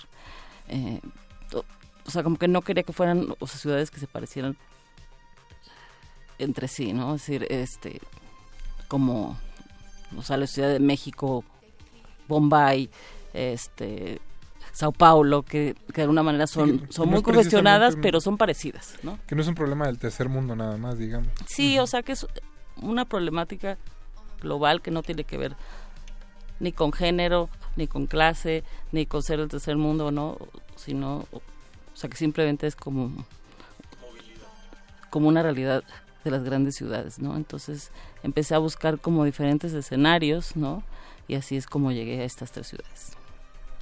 Y en, dentro de estas tres ciudades, por una parte, bueno, hablas eh, que no es un problema único de nosotros, que lo padecemos diariamente de una u otra manera, pero pues también hablas eh, un poco de cómo está configurada las ciudades, ¿no? O sea, no están eh, pensadas eh, para ser prácticas, parecería, ¿no? En, nuestro caso, de repente parece que se construye y se reconstruye a partir de la improvisación un poco, el transporte, eh, pues precisamente las, las vialidades, pero en general, pues como todas las ciudades que has mencionado y las otras dos ciudades que aparecen en tu documental, pues que no están consideradas para, para esa, presente la movilidad, ¿no? Además del tema mismo que mencionas de, de cómo nos afecta el tiempo perdido, también es, hablas eh, de alguna otra manera de la ciudad misma, ¿no? Sí, o sea, yo creo que tiene más que ver, más que con el transporte, tiene que ver con la idea de que los buenos empleos, los empleos bien remunerados, están en las áreas centrales y, y las viviendas más baratas este, pues, en las periferias. Entonces, eso, o sea, lo que acaba pasando es que pues, acabamos viajando demasiadas horas para al trabajo. Entonces. Y de alguna manera creo que todas las ciudades están formadas de esa manera y cada vez más. Entonces es un problema que no tiene que ver tanto con el transporte, sino, como dices tú, con, con la organización de las ciudades, ¿no? Entonces creo que ese es un tema muy importante del cual yo siento que no se habla lo suficiente. ¿Cómo es que, por ejemplo, todos los que hemos estado, los que vivimos en ciudad, los que alguna vez han estado en una ciudad, han llegado a padecer como este problema del tráfico, este problema como de la movilidad? Tú estando como en esa situación, eh, digamos, como habitante de una ciudad o como visitante de una ciudad, eh, ¿cómo es que llegas a decir, creo que necesitamos como hablar de este tema y tocarlo como desde este ángulo y con esta perspectiva? Pues creo que uno tiene sus propias preocupaciones y obsesiones, ¿no? A mí me obsesiona mucho la idea de que, como de perder el tiempo, de que estamos perdiendo el tiempo en cosas como superfluas, que son, que son como un trámite de alguna manera, ¿no? Como una preocupación más existencial, si quieres, ¿no? Es decir, eh, me da como mucha pena, como mucho pesar la idea de, de que la gente gaste como tantas horas, o sea, en algo tan que podría ser como tan simple como moverse A a B, ¿no? Horas que son preciadas que las podría ocupar en otra cosa. Entonces es una obsesión que he tenido durante muchos años, decir, estamos malgastando nuestros días, o sea, ¿por qué eh, este, las, las ciudades funcionan de esa manera? O sea, ¿por qué los transportes funcionan de esa manera? ¿Qué estamos haciendo con nuestras vidas? Entonces, pues encontré una manera como muy clara de decirlos a través de esta película, que a la vez creo que es como muy compleja, ¿no? O sea, toca como varios temas, no solo está hablando del transporte, está hablando de, las relaciones, está hablando eh, de la desintegración de la familia de alguna manera, y no porque la familia tenga que ser una estructura que no cambia, pero de alguna manera estamos perdiendo como el contacto, ¿no? Con las cosas que nos preocupan. Sí, sí. Entonces se vuelve un tema, como, creo que de alguna manera más que práctico, es más como filosófico.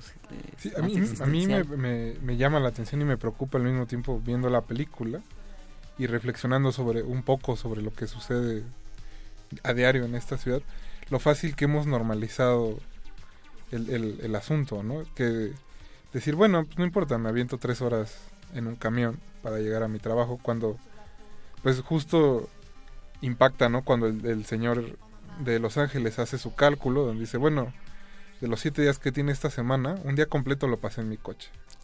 Eso quiere decir que no veo a mi familia, que no hice otra cosa más que me- manejar, ¿no? Estar Tiene que irse, mejor quedarse en un hotel, que ni siquiera está en su casa, ¿no? Sí, entonces como dices, de repente parece muy sencillo decir, bueno, me puedo aventar estas tres horas, cuatro horas al día en un coche, Pero pero, es sumando. un problema que se ramifica Sí. hacia todas las cosas que, que haces. Sí, que como te digo, creo que eh, está, como tú dices, estamos como normalizando esa situación y cuando no debería ser de esa manera. O sea, creo que no hemos puesto como la atención suficiente a decir, o sea, ¿por qué tenemos que viajar de esa manera? ¿Por qué cuando usamos el metro, o sea, tenemos que viajar todos apretados de una manera que no es que no es normal, no es sana, ¿no? Entonces, no solo es la cantidad de horas que estamos viajando, pero también es, es como la calidad, ¿no? Del transporte, o sea, ya todos vemos de una manera como muy normal viajar de esa manera, pero yo me pregunto, es una es una forma como de violencia de alguna manera que nos Sí. están Pasiva, este, pero sí. no, yo creo que es una forma de violencia, siempre lo he visto de esa manera, o sea, el transporte masivo visto y y como habitado de esa manera, pues me parece como, como muy violento. Después nos preguntamos, o sea, ¿por qué vivimos en sociedades este, así? Pero es que hay puntos, ¿no? Que son como muy agresivos para la vida diaria y que no nos damos cuenta que, como tú dices, lo estamos normalizando, ¿no? Entonces, también quería hablar un poco de eso dentro de la película. Sí, por eso creo que también sí llega a ser un poco común, siempre por en el metro es muy común ver, eh, sobre todo ya en horas pico, precisamente en rush hour, este, la situación de explosiones como de violencia, ¿no? Como que ya no estamos como muy tolerantes precisamente a que alguien nos, nos roce, alguien pase delante de nosotros, por lo mismo que son demasiadas horas. Ahora, eh, por otro lado, cuéntanos un poco de tus personajes por, eh, frente a estas tres historias en estas tres ciudades, cómo vas este pues teniendo el contacto con, con ellas y con, con, el eh, con este hombre de, de Los Ángeles. Pues empezó un poco con esta idea de las ciudades, ¿no? Vamos a hacer un estudio cuáles son las ciudades más congestionadas del mundo y después que encontré las ciudades, qué personajes me van a ayudar a contar esta historia y a tocar todos estos temas de los que quería hablar, que eran muchos, ¿no? Entonces así fui buscando como más específicamente este los perfiles, porque obviamente es una historia que puede contar cualquiera, ¿no? En ese sentido, en esta ciudad hay, hay 20 millones de habitantes que de alguna manera este, padecen el tráfico o los transportes eh, o los traslados demasiado largos, ¿no? Entonces, eh, yo quería encontrar en México, por ejemplo, una mujer que viviera esta situación como de violencia, ¿no?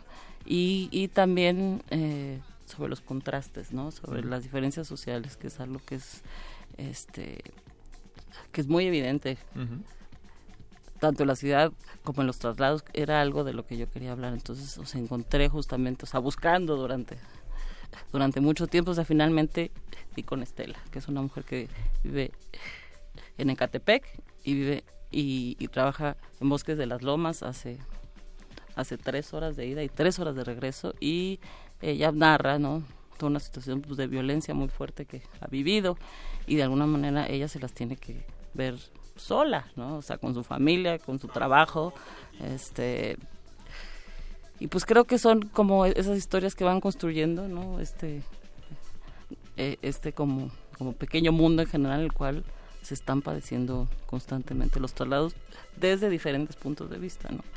Eh, después en Estados Unidos yo justamente no quería mostrar la vida de un migrante o, o de, o de una minoría, sino de un hombre blanco, este Profesionista. Ujú. profesionista, que de alguna manera se también se compró la- el, como el mismo tipo de vida, ¿no? Es decir, no es una cuestión únicamente o sea, de clase, ¿no? Puedes tener una buena situación económica, pero de todas maneras estás obligado a hacer estos viajes tremendos porque quieres conseguir algo, pero que finalmente no consigues. Entonces tam- también tiene que ver con estas paradojas, ¿no? De la vida que uno se va comprando y, y que uno está buscando ciertas cosas y que finalmente pues va consiguiendo otras. ¿no? Literal la ilusión de vivir. Sí, pues las aspiraciones en contra de la realidad, ¿no? O sea, los sueños en contra de la realidad. Bueno, ser un poco como, como pesimista, o sea, también creo que hay momentos como como más luminosos en la película, porque también se, se narra la cotidianidad y las, las pequeñas alegrías, ¿no? Que de alguna manera pues, nos salvan. Que hacen que te vuelvas a subir al camión al otro día.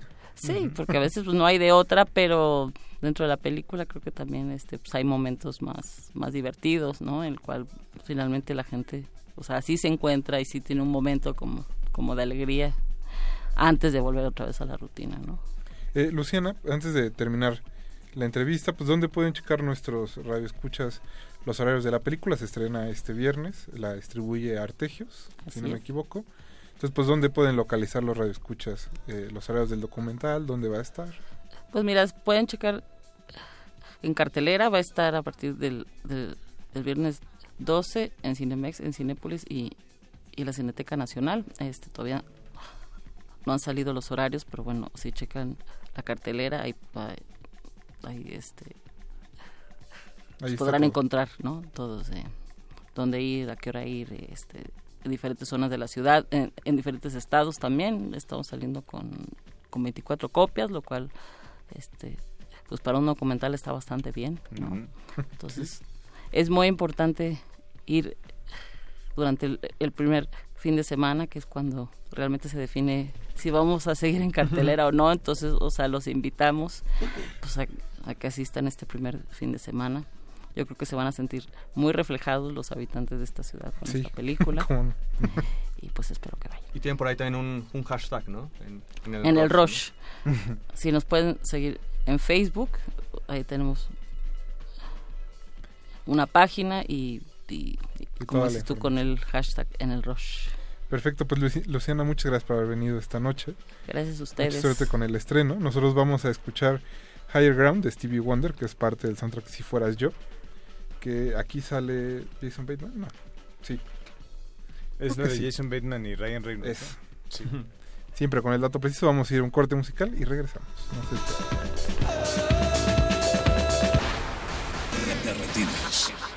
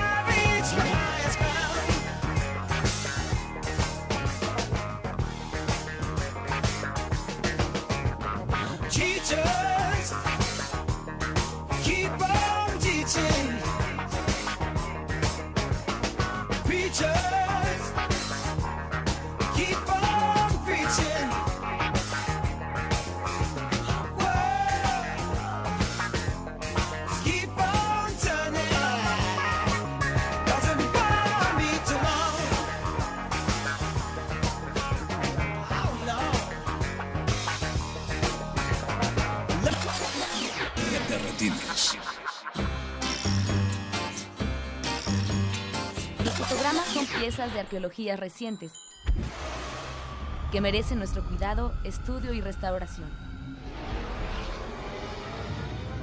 Filmoteca UNAM.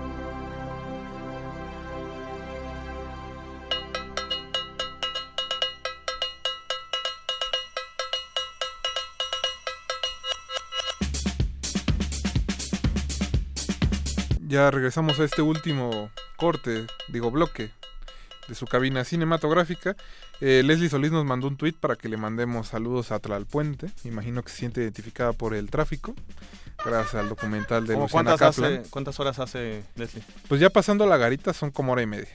Ay, nada más. Pero te tienen que sellar dos veces el pasaporte. Me imagino. Leslie de los siete días pasa cinco en el tráfico. Qué triste de veras. Sí, qué feo. Así que yo trabajo nada más para subirme al coche.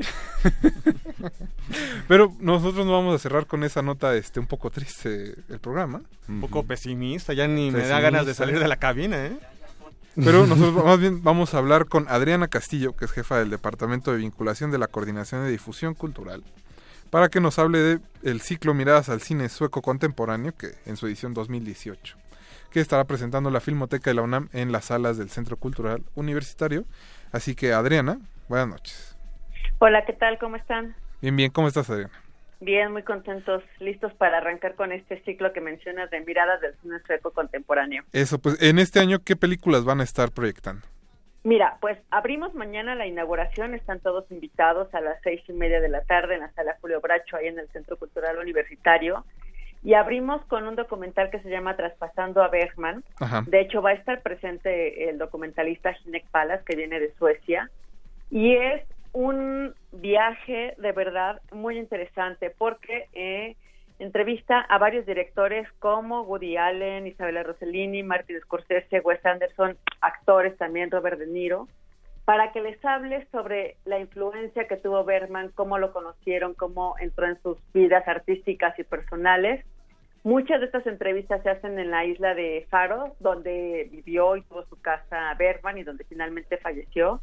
Entonces es un viaje introspectivo a través de la mirada de otros directores. De verdad es un muy buen eh, cartel para abrir mañana con esta muestra de cine eh, contemporáneo sueco. De ahí vamos a tener otras Ajá. nueve películas, que es muy interesante porque es conocer las nuevas corrientes, los nuevos directores emergentes que están produciendo cine en Suecia, con temáticas tanto muy introspectivas, personales, eh, de homosexualidad, lesbianismo, reencuentro. Entonces, te permite tener otra narrativa, otra forma de contar las historias, otro lenguaje cinematográfico y un programa de cortometraje.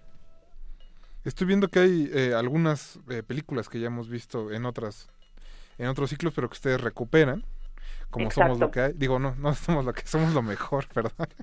Ya estoy de- equivocando hasta del género. Eh, Del grau, sí. Sí, disculpa, disculpa. Ya es la hora, ¿eh? Es que ya, sí, ya son las 10. Ya, vamos Pero- a cenar. pero, Adriana, pues ¿dónde este, podrían eh, encontrar toda la información sobre Mira, las este funciones ciclo y lo las... hacemos en Ajá. conjunto con la Embajada de Cine Sueco cada año, pues justamente dentro de la cátedra Bergman, que se organiza eh, a través de la Coordinación de Difusión Cultural. Vamos a estar primero en la sala Julio Bracho del 10 al 14 de octubre, Ajá. después se va del 20 al 24 al cinematógrafo del Chopo en la Santa María de la Ribera, de ahí se va en noviembre a la Casa del Lago y llega para eh, Catlán también va a estar. Es entrada libre y entonces pues invitamos a todos los que sean fanáticos de Bergman desde su parte de, de escritura, de teatro o de cine, que se acerquen a este ciclo que vamos a inaugurar mañana. Perfecto, pues Adriana, muchas gracias y buenas noches. Gracias, hasta luego. Esa fue Adriana Fernández, digo Adriana Castillo, jefa del digo, Departamento de. Vinculación de la Coordinación de Difusión Cultural de la UNAM. Perdón, Navarijo. Pues ya la hora. Me, hombre. me tienes nervioso. ¿Qué debo decir? Pero eh, pues nosotros nos vamos a despedir con eso. Vayan a ver cine sueco a la Filmoteca o donde lo cachen. Va a estar en bastantes lados. Y vayan a ver Rush Hour esta semana. Rush Hour. Ah, ahora sí que aviéntense dos horas a su cine favorito. Vayan a CU, vayan a re- dos horitas. Y reflexionen sobre lo que ven en el documental. Eh, pues muchas gracias por habernos acompañado. A Pablo Extinto, obviamente, en redes sociales. Muchas gracias. El radio escucha más fiel de, de toda resistencia Bueno, modular. sí, es que lo, lo habíamos extrañado un par de martes que estaba desaparecido. Pero nada más con nosotros, que Sospechábamos, decir. ajá, que era el programa. Pero bueno, ya regresó. Sí, algo ahí, ¿qué pasó, eh? Las últimas dos semanas no hubo tweets de él. Pero bueno, Alberto Acuña Navarijo. Gracias, Rafa. Jorge Javier Negrete. Gracias, Rafa. Buenas Mauricio noches. Orduña estuvo en la producción. También Oscar, la voz de Resistencia Modulada. Don Agustín Mulia en los controles. Y nosotros nos vamos a, a despedir escuchando eh, a los Ramones, parte del soundtrack de Like Father, Like Son. No confundir Con la de película de Hikorazu- Sí, porque Coreda. yo te voy a decir, no, yo no me acuerdo Esta de es una visto. película ochetera gringa. Sí, sí, sí. Bastante olvidable. Es con verdad. Dudley Moore, ¿no? Sí. Exacto, sí. Creo que es el único que se acuerda que existe Dudley Dudley Moore, Moore. ¿el de Arthur? Sí, ese mismo, ¿eh? Ese Dudley Moore. Pues Ok. sí, hizo una película de intercambio de cuerpos. No, creo que quién era el hijo, era... Una de esas actrices ochenteras que no, no sobre. Que nunca llegaban a los 90, ¿verdad? Alguno Sí, sí, de sí. los Baldwin, no sé. No, oye. No sé. los, Baldwin van a, ¿no? mira, los Baldwin van a regresar nada más porque la hija de Peter está casada ahora con Justin Bieber. Ah, es cierto. Mira. Tarde o temprano les tocaba a ellos. No, y bueno, vamos a despedir el programa escuchando a los Ramones. Nos escuchamos el próximo martes. Los dejamos en compañía del Calabozo de los Vírgenes. Saquen su Fanta y sus frituras. Ya están aquí con los chetos. Y disfruten. Ah, mira, siempre están ahí al tiro. Disfrútenlo. Nos escuchamos el próximo. martes. Feliz Bye. cumpleaños, Rafa.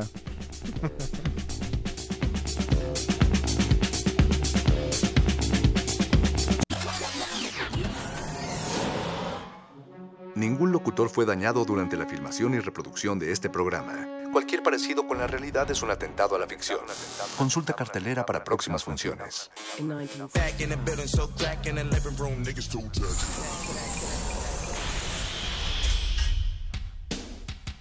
Somebody, somebody put something in my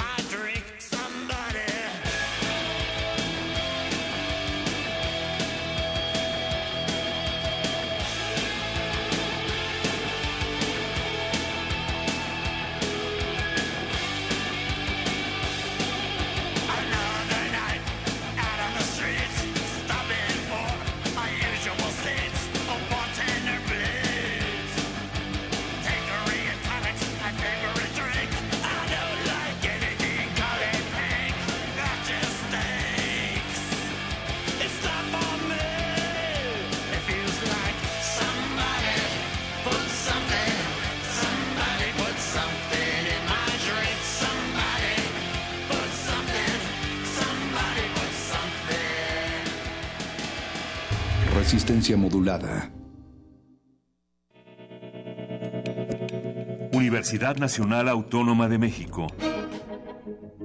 La Universidad de la Nación.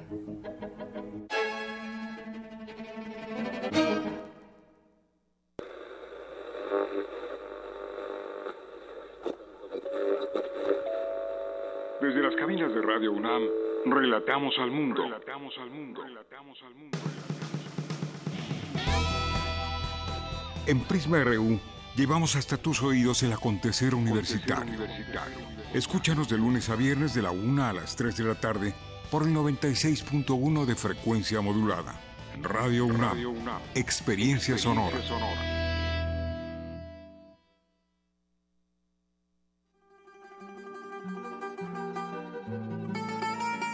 De Alcorcón a los Balcanes. De Cabo Verde a la India. Se parte de este viaje por la música del mundo. Mundofonías. Una expedición de Araceli Zigane y Juan Antonio Vázquez. Sábados a las 18 horas por el 96.1 de FM. Radio UNAM. Experiencia sonora.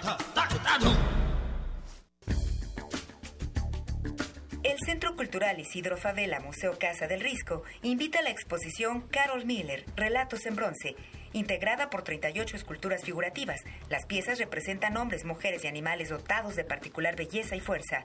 La figura humana invita a la reflexión y a la empatía. Carol Miller, Relatos en Bronce se puede visitar en el Centro Cultural Isidro Favela Museo Casa del Risco, en la Plaza San Jacinto, San Ángel, Ciudad de México.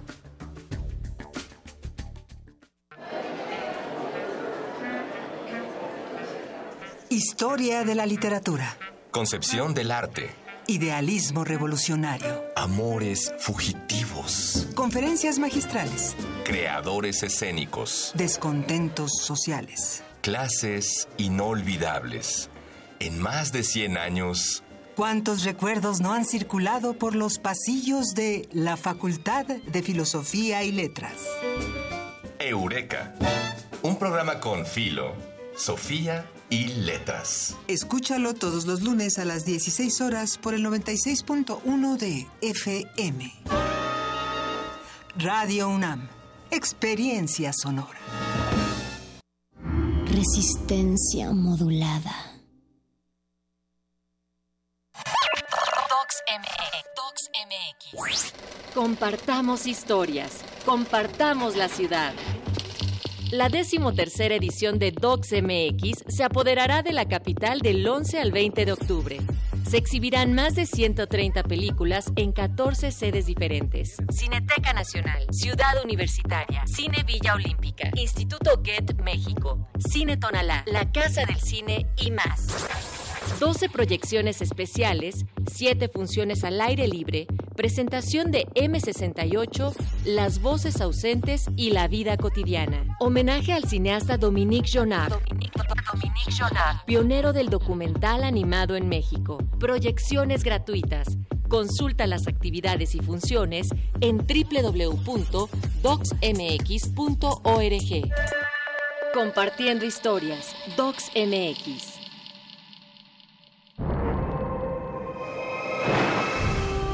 Los niveles inferiores de la nave de la Resistencia están dedicados a los calabozos, donde se resguardan los temas prohibidos y tomos de conocimiento olvidado. El más grande de ellos es donde guardamos los juegos, los cómics y las frituras de queso. Bienvenido a él, viajero. El calabozo de los vírgenes. El calabozo de los vírgenes.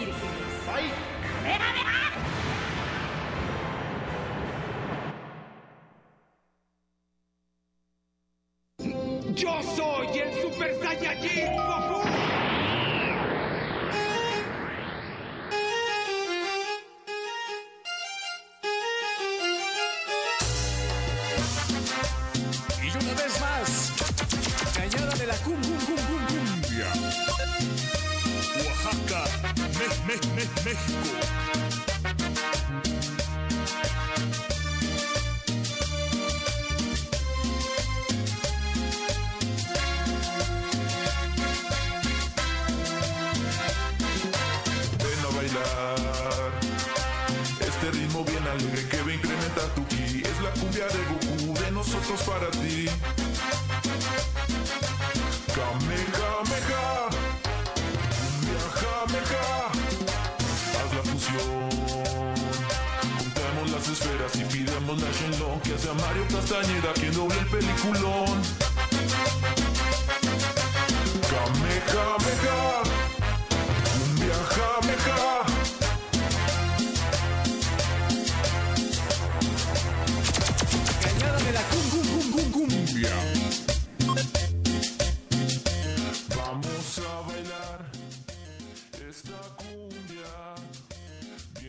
Saludamos a toda la banda friki que está ahí afuera escuchando este calabozo. Estamos saludando a la gente de Retinas.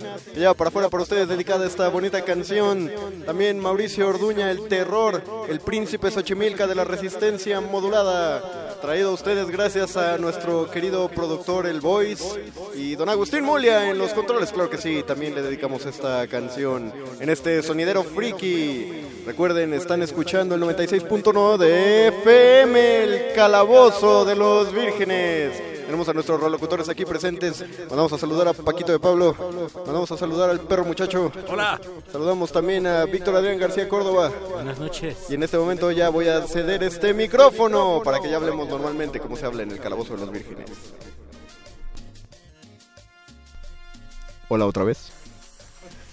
Saludos a todos. Ahora sí ya podemos este, hablar con nuestros relocutores. Bienvenidos a nuestro sonidero friki de esta noche. Los saludo al ñoño Master, el mago conde, aquí eh, representando a los vírgenes de este calabozo y nos da mucho gusto que nos estén sintonizando. Vamos a ir sobre el sonidero friki, uniéndonos a la temática de resistencia modulada. Pensamos qué es lo que se puede eh, qué es lo que podemos hacer para, para entrar en el tema y decidimos entrar mediante los soundtracks, estos temas de películas que, que pues nos han llamado la atención y la verdad trajeron una, una sorpresa a los muchachos de aquí, pero saludo a todos, a todos. Ahora buenas sí, noches. Hola, ñoño Master. Buenas noches, Master. Ya, ahora sí tengo que hacer una pregunta técnica. Todavía nos escuchamos como sonidero. ¿Cómo le hago? O, o nada más lo estoy escuchando yo. Solo lo estás escuchando en tu Ah, cabeza, perdón. Eh, traigo los audífonos incorrectos. Sí, exacto. no, no, no ningún problema. Vamos a explicarles a nuestros escuchas la dinámica del programa del día de hoy. Va a ser enteramente musical. No es que vayamos a poner nada más la rola y ya. Y, y no les vamos a decir nada, sino que como, como buen sonidero que es, en un sonidero está sonando la música y quien la presenta está hablando sobre ella. Vamos a escuchar los primeros segundos, en algunos casos los primeros, quizá el primer minuto de la canción. Después la vamos a mandar a fondo, justo como hicimos con la cumbia de Goku. Y quien propuso el soundtrack aquí en la mesa de rolocutores, pues va a hablarnos a- acerca de qué es lo que le llama la atención de este, de este programa, de este tema. Ya saludamos a todos los que nos están siguiendo en nuestro Facebook Live. Ahí les voy a dejar mis audífonos para que puedan oír las canciones también desde Facebook. Ya tenemos 25 vistas en los primeros 8 minutos del... Asombroso, asombroso. ya rompimos nuestro propio récord, 25 mil, muy bien. Recuerdan, sigan compartiendo el video y etiqueten a sus amigos para que vengan a ver el sonidero friki. Saludamos a Igne Mauricio Hinojosa, a Miquel Méndez, a Sandra Muñoz Gómez, a Luis Martínez, a Jess Martínez, a Doris Yasmín, dice qué buen open. Estoy saludando no a la gente que se conectó, sino a quienes nos mandaron saludos directamente, ya empezó la interacción. Hola. Perfecto.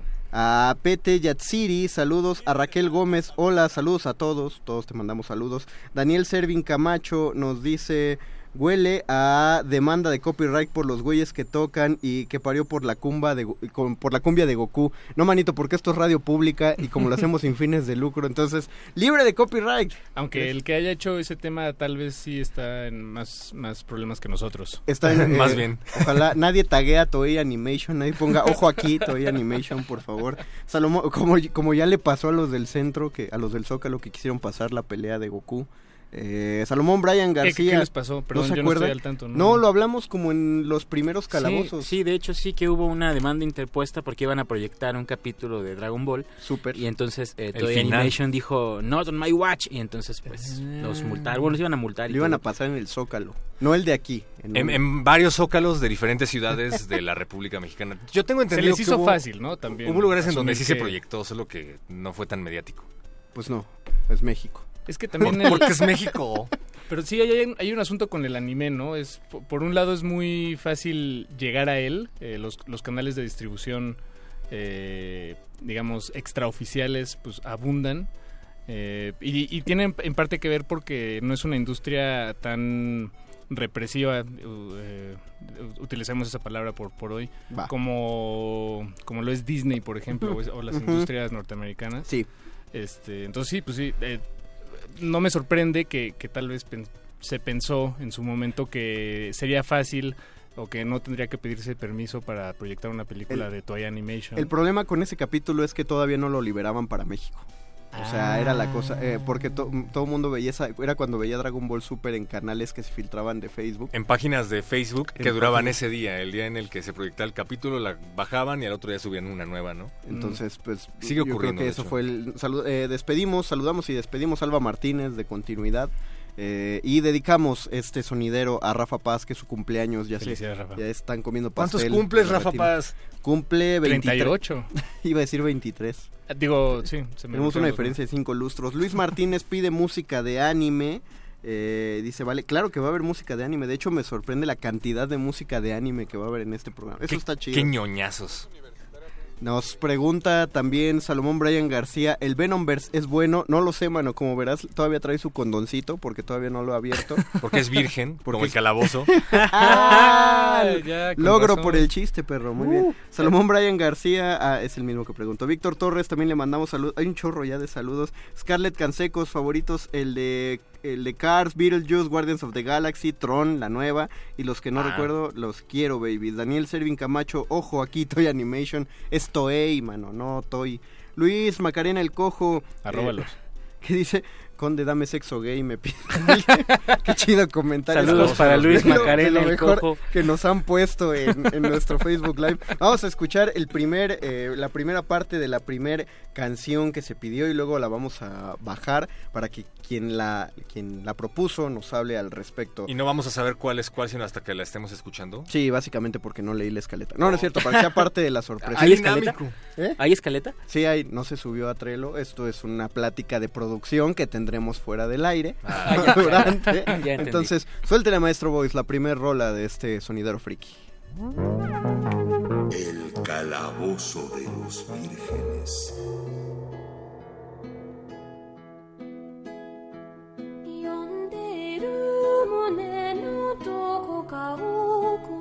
「いつも心躍る夢を見たい」も数えきれないけれどその向こうできっとあなたに会える。繰り返すは過ちのその旅人はただ青い空の青さを知る。私の小道を続いて見えるけれどこの両手は光をいたげる。さよならの時の静かな胸ゼロにから高耳を澄ませる。生きてる不思議死んでいく不思議。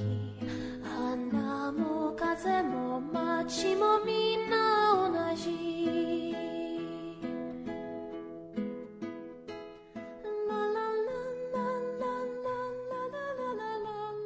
¿Qué estamos escuchando, Víctor? Tú escogiste este primer inicio suavecito, para caer en blandito. Sí, para caer en blandito, pues es ni más ni menos que la, eh, la música de cierre de Spirited Away, conocida en español como El viaje de Chihiro, que es una película, la primera película masiva que tuvo en México por lo menos eh, Estudio Ghibli de Hayao Miyazaki, y es con esta eh, melodía con la que cierra los créditos finales de esta película, que además pues es para mi gusto de las mejores que tiene, para mí mi favorita, y es justamente esta melodía tan eh, dulce y tan eh, melancólica a la vez con la que cierra precisamente esta película después del reencuentro que tiene el río eh, Kohaku con, con Chihiro.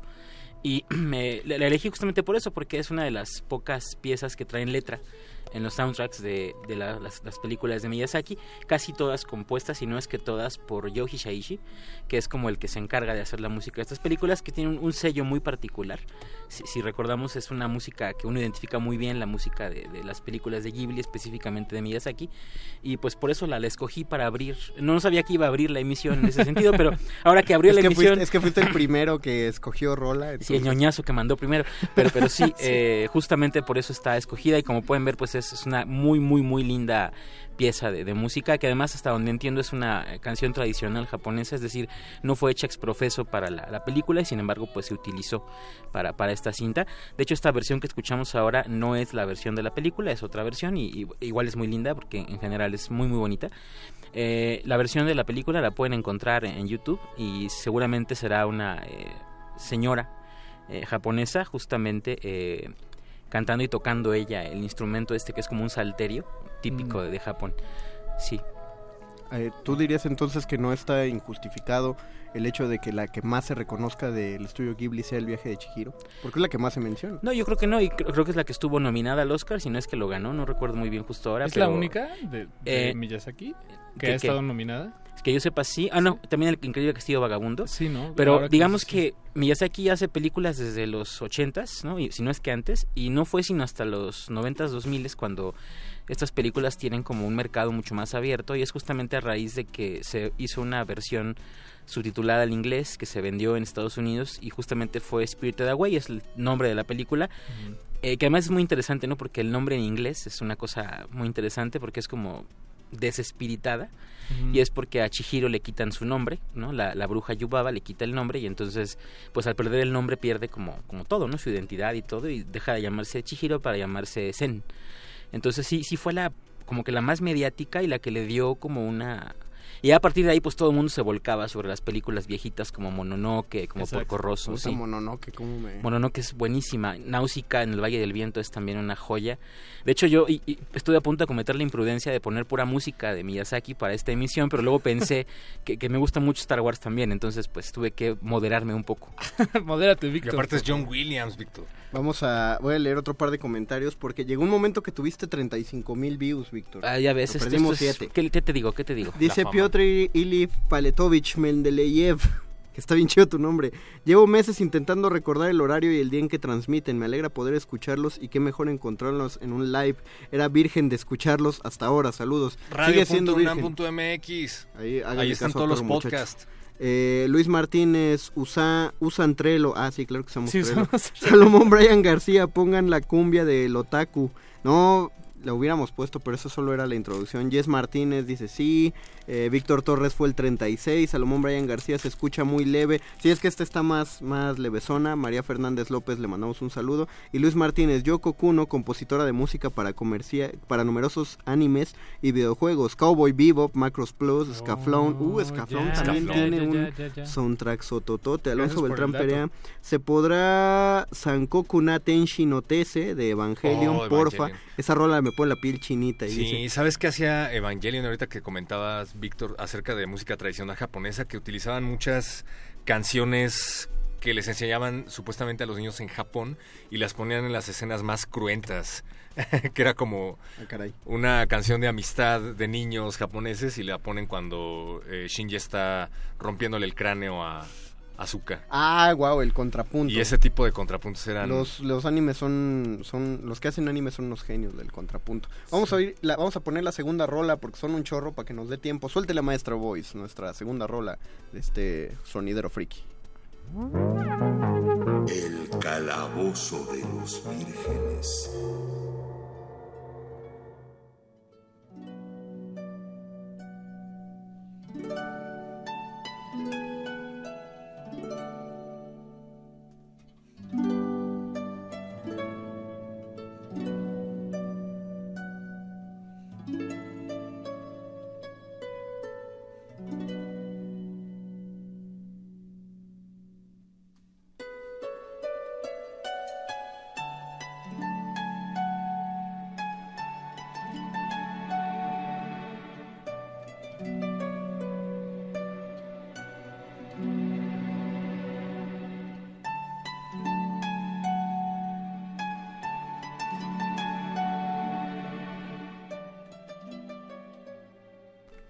Se van, se van a sorprender de quién fue quien pidió esta rola. Ah. ¿Quién creen? ¿Quién creen? Saori's Decision de la saga de la Juventud Escarlata se llama. perro La, la leyenda de la juventud escarlata, que por cierto hay un montón de controversias en torno al nombre de la película, la famosísima película de Abel, que fue estrenada originalmente en 1988 en Japón.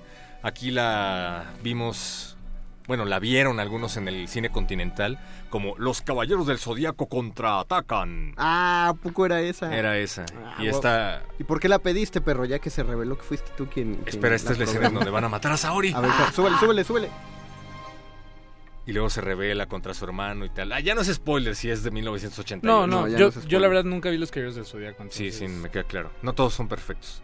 No Pero bueno, porque Seiji Yokoyama es considerado por muchos, yo me incluyo, como un John Williams del anime. Me parece Ah, que el wow. soundtrack de Los Caballeros del Zodíaco es uno de los mejores soundtracks de anime de todos los tiempos.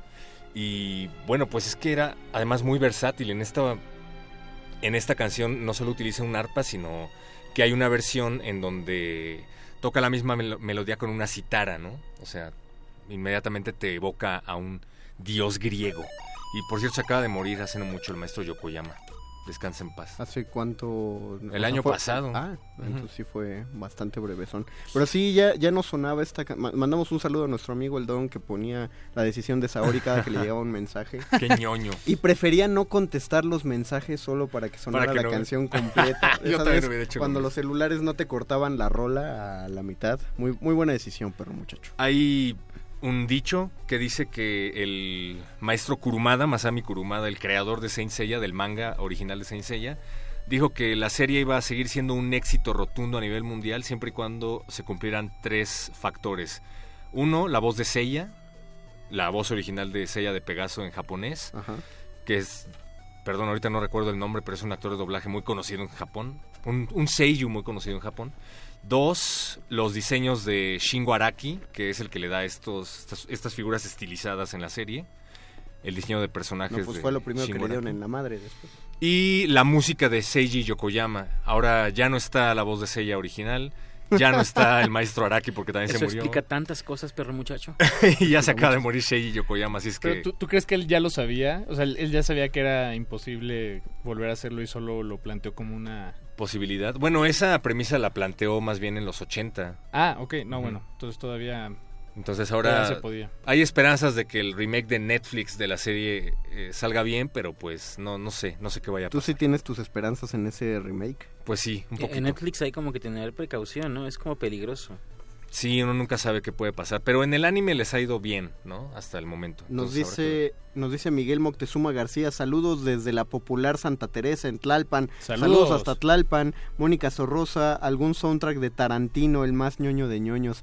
Fíjate que sí iba a poner eh, la batalla sin batalla sin honor ni Battle Without Honor o no me acuerdo bien cómo se llama, pero es de, de Kill Bill en el momento en el que están marchando los villanos que entran con una rola súper densa, así está- A la- está a la boda. A la boda. Y no, no, no, no a la boda, al este café, al este restaurante, cuando va entrando Ah, en la la reina del crimen, sí, Sí, en la primera. ya, ya, ya, Y también eh, pensaba poner la de una de Bastardos sin Gloria, que se llama la...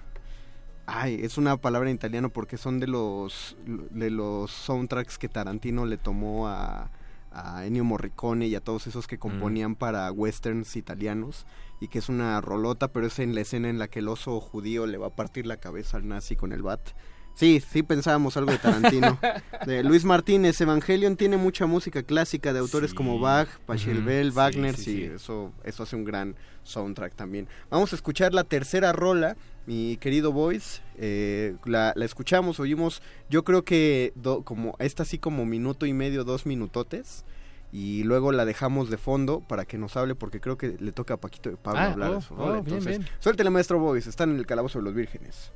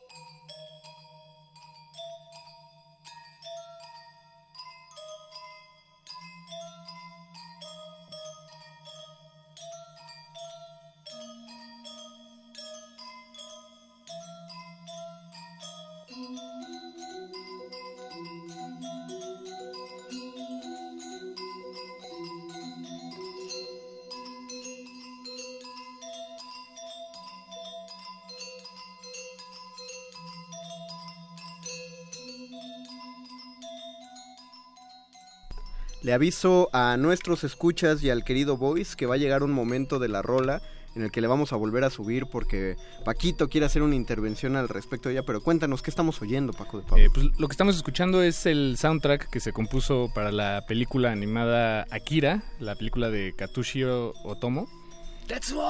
Y sí, exactamente, perro muchacho, exactamente. Y este, este tema lo interpreta el Geino Yamashirogumi eh, en Ensemble, el ensamble, que fue fundado en 1974 por Totsumo Hashi. Él es un... Su vida entera es a la ciencia, es un hombre devoto de la ciencia, ha sido director de muchos institutos de desarrollo científico y tecnológico en, en Japón, es digamos un, un líder en el campo. Y cuando fundó este ensamble en 1974, eh, en realidad reunió a muchos intelectuales que, que lo, lo rodeaban. Eran científicos, escritores, eh, periodistas, eh, intelectuales académicos que, bueno, pues resulta que también tocaban instrumentos. Y es un ensamble que se apega mucho a las raíces folclóricas de, eh, de, de la música tradicional japonesa y la mezcla de alguna manera con, con música clásica porque tiene instrumentación europea, pero pues también tienen esta inquietud y, eh, de, de la vanguardia científica.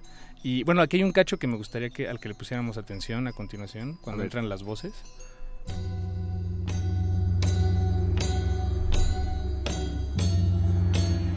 No entran las voces, Paco. Espérate. En el minuto 3.40. ahí Dale chance, perro. O sea, ¿Tienes prisa? No, no. Tien- Tienes que llegar al trabajo. Ya estás en el trabajo. En la oficina.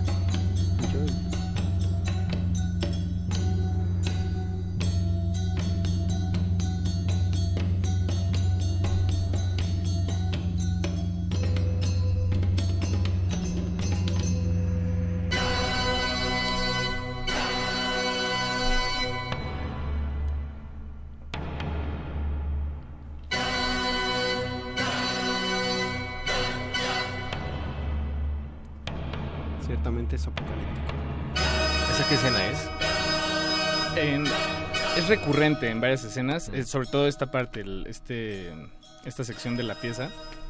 Y bueno, digo, además acompañado de, de- si, si lo ves ya con, con la película y con estas eh, escenas muy fuertes, de, eh, bueno, muy fuertes quiero decir, impactantes. Y, y la historia es, es, bueno, ¿todos aquí vieron Akira, camaradas? No, no, no. no. Ah, ok. Vaya, cuéntalo, cuéntalo, ya. No, no, bueno, es, es la No historia de, do- de dos amigos y uno de ellos, que creo que aquí emociona a algunos de nosotros bastante esta historia. El Boys está emocionado. Y, y bueno, hay, eh, hay una- un asunto ahí, este, está situado en un, en un Japón, en un Tokio, en un futuro, eh, no post-apocalíptico, pero cu- ¿cuál es la palabra? Cyberpunk. Eh, como cyberpunk, eh, casi distópico, y pero está lleno de, de tecnología y sobrenaturaleza. Eh, hay como un asunto ahí espiritual. No, sé, no, no, no, me agarraron en curva, no sabía que iba a tener que hablar de, ¿De la- de sí, en mi cabeza. soundtrack. es que bueno, más bien me, me gustaba mucho la idea de, del soundtrack porque Ajá. son científicos haciendo música tradicional japonesa, son es gente japonesa muy muy inteligente eh, haciendo esto. Y además cuando compusieron el, el tema de la película y en, aquello, en aquellos eh, entonces, eh, también mezclaban tecnología de sintetizadores y MIDI para mezclarlo al folclore. Eh, por ejemplo, aquí escuchamos percusiones de Indonesia, tenemos sintetizadores, tenemos un órgano, tenemos voces, pero están sampleadas.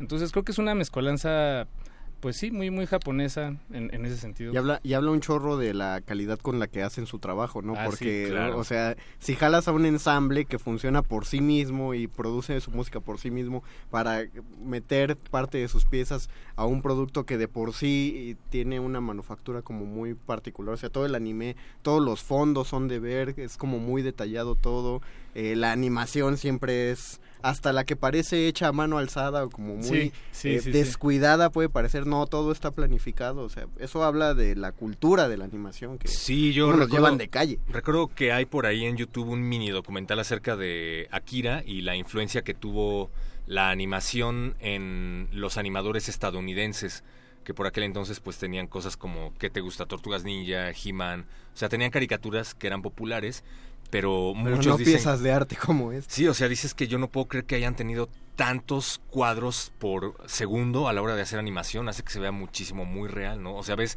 literalmente cómo va en la motocicleta el, el Sí. personaje Sí, sí. y estás viendo el detalle de cómo se le mueven las, las ropas ante Puta, el aire. sí. Ese tipo de cosas no eran tan comunes en esa época. Jimán nunca se despeinaba cuando cabalgaba en su Exacto. tigre. Vamos a escuchar la siguiente rola. Esta ya fue una elección personal y suéltela de Maestro Boys. El calabozo de los vírgenes.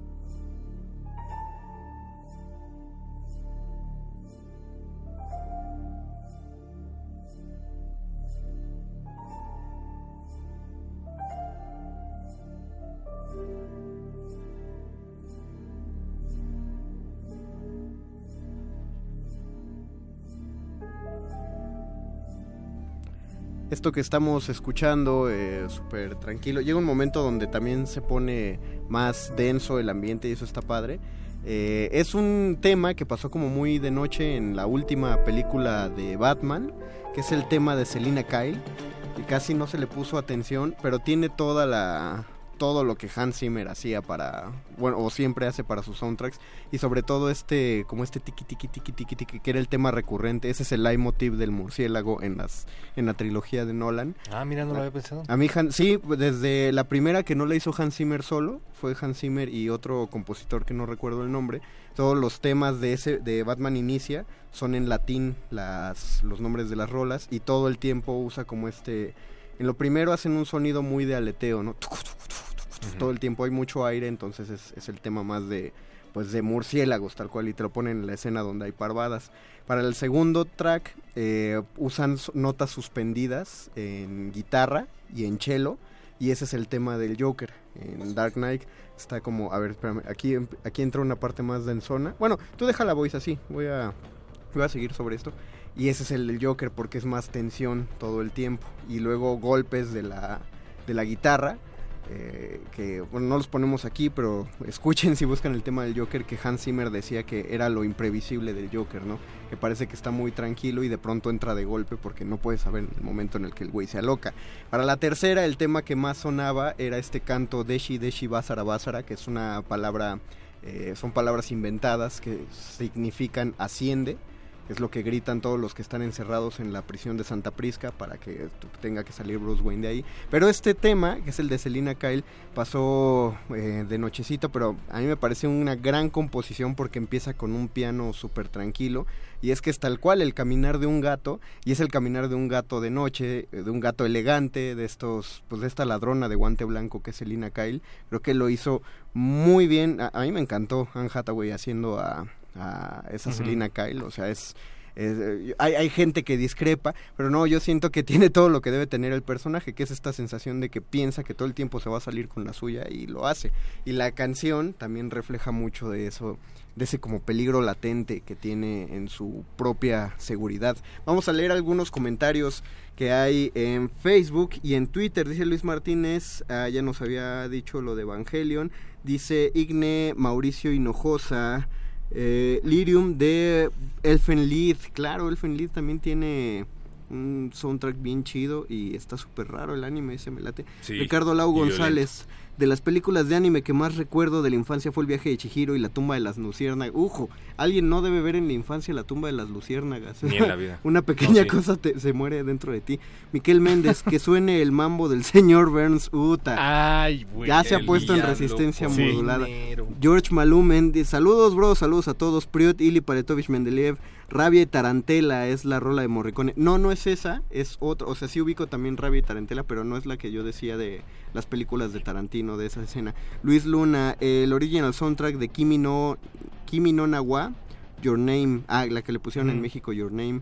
Bueno, en este lado del charco más bien. Luis Martínez, Kenji Kawai hizo la música de la película de Ghost in the Shield, ya se había dicho, eh, del mercado. Los soundtracks de Ghostbusters y Rocky 3 fueron los primeros que compré y los oí hasta el cansancio. Oye, qué soundtracks de las películas de los 80, ¿no? Estaban buenísimos. Y Rocky tenía, Rocky tenía unas piezas bien chidas. María Fernández López, ¿de qué no es un soundtrack? De que, a ver, ¿de qué no es un soundtrack? Pero una canción ñoñísima es Never Split the Party. De que no es un soundtrack, ¿no? ¿No es esa No la sé. entonación? Eh, bueno, no la- Split la- the Party, había una partida de Dungeons, escúchenla. Ok, la vamos a escuchar. Salomón Brian García, cuéntanla, cuéntala a todos. Ah, es que estaba contando como al micro. Víctor, Víctor, Victágoras Víctor, Soichi Negishi es un no es un hombre tímido y amable que suena con una carrera como cantante de música pop sueca. Los sueños no pagan las facturas, así que terminó como el cantante y guitarrista de una banda de death metal llamada Detroit Metal City. Ah, ¿Has oído de Detroit Metal City, perro? Eh, la verdad no, pero es una referencia a una canción de Kiss que se llama Detroit Rock City. Frida Rebontulet nos eh, dice Gantz. Danos más contexto, querida Gantz Frida. es un anime. Víctor, ah, muy bien, perro, otro logro. Víctor, Víctor, ya que anda el perro muchacho por ahí, Detroit Metal City es un manga creado por Kiminori Wakasugi. Ok. Victágoras Víctor, el soundtrack los Gracias. escribió heavy metal japonés Seiki Jima. ¿Qué más hay en Twitter? Eh, en Twitter eh, tenemos varios comentarios. Me quedé en Maximum de Hormone, pero, pero lo voy a buscar definitivamente. Eh, nos dice Iván con K que nadie más friki que la Tigresa del Oriente, pero que por favor no pongamos nada de ella. Qué chido. Eh, también nos dice Carmen Jones que quién iba a pensar que un día, un día escucharíamos a Abel en Radio UNAM. Exacto. Y pone una, un GIF de Atena, pero es de. de ¿Qué? otra serie de Saint Seiya que no está padre. Luego Pa- el reclamo. eh, Pablo Extinto nos dice que el domingo pasado vio a Akira, precisamente con su hermano Ogro. Puta, los herma- A ver, ¿quién ubica la referencia del hermanogro? ¿Tú Sí, sí? la- sí, Dragon Ball Z. Dragon. Sí, cuando se cae Goku de la... Al infierno. Ajá, y ¿Qué encuentra gran, los- infier- qué gran idea de infierno tiene Akira Toriyama. Creo que es todo un tema. Y no sé, a mí me encantaría Eh, o sea, saber... que podríamos tratar. Me encantaría saber... Sí, el infierno va a ser un tema... Va, pues, espérense a los programas del resto de octubre y de noviembre que van sobre lo denso. Este, que, quisiera saber cuál era el chiste en japonés. Ah, claro, para que- para- para... para hermanogro, porque toda palabra que acababa en o la acababan en ogro. Es que, bueno, de- déjame leer Ah, un tú- comentario vas, más vas. y tal vez te puedo, podemos hablar de eso. Dame norte. Eh, el Zarco nos dice que acaba de llegar a la, a, su a la sintonía, pero que le mandamos un saludo a Alejandra Martínez. Estamos Saludote. de sonideros, entonces, claro que sí. Y bueno, por, por ejemplo, eh, Naruto Ajá. eh, tiene una especie de muletilla. el- bueno, Naruto, el personaje de, de anime y de manga, este ninja, eh, tiene una muletilla al final de hablar que dice date bayo. Entonces dice, al- dice una frase y al final la, la remata con date bayo. Entonces estaba, eh, eh, bueno, pues vi que esa es una especie de, de muletilla que no significa nada, solo como, como pues, como, como cuando, si te digo algo y al final digo pues. Sí, pues. O cuando decís sí, ¿no? O el perro O que sí, todo ¿no? lo acaba diciendo ya. Ya. ¿En Ajá, serio? es, es algo Sí. así que no, no significa nada. Entonces, tal vez los ogros, los hermanos ogros, tenían, Tenían- una especie de muletilla que pues no puedes traducir, porque no, ¿cómo traduces date bayo? Bueno, no, si no significa nada. Entonces mandamos un mandamos un Entonces- logro honorario para el traductor de, De- sí, no, de Dragon sí, Ball sí, Z que le metió ese chiste a los guiones. Vamos a oír la siguiente rola, todavía tenemos 20 minutos, sí nos va a dar chance, pero es un rolononón. En cuanto lo escuchen, levanten las manos y manden un poco de su amor friki a esta cabina. Que suene, boys. El calabozo de los vírgenes.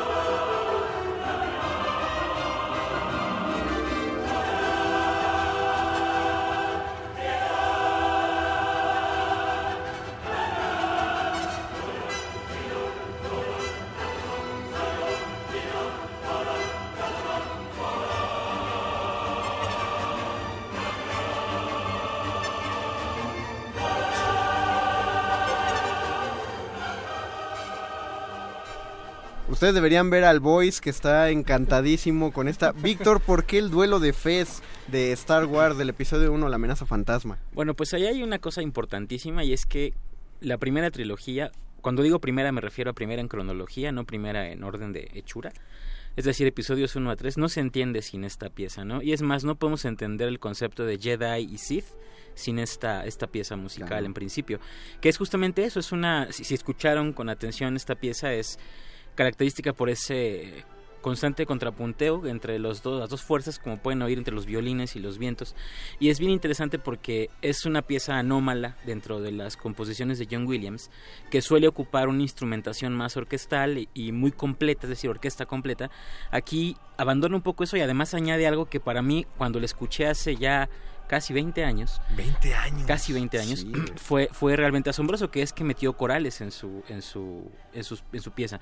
Por un lado, por otro, la velocidad, ¿no? Y esta pieza me parece que no irremediablemente nos conduce a este duelo de espadas láser entre Darth Maul, Qui-Gon Jinn y Obi-Wan Kenobi, que es además legendario porque es la primera vez que vimos tantas espadas láser juntas peleándose en un lugar. Y era la primera vez que veíamos una, una pelea en la técnica de combate de la esgrima Ajá. Jedi. No, y además que es una pelea muy dinámica, muy rápida.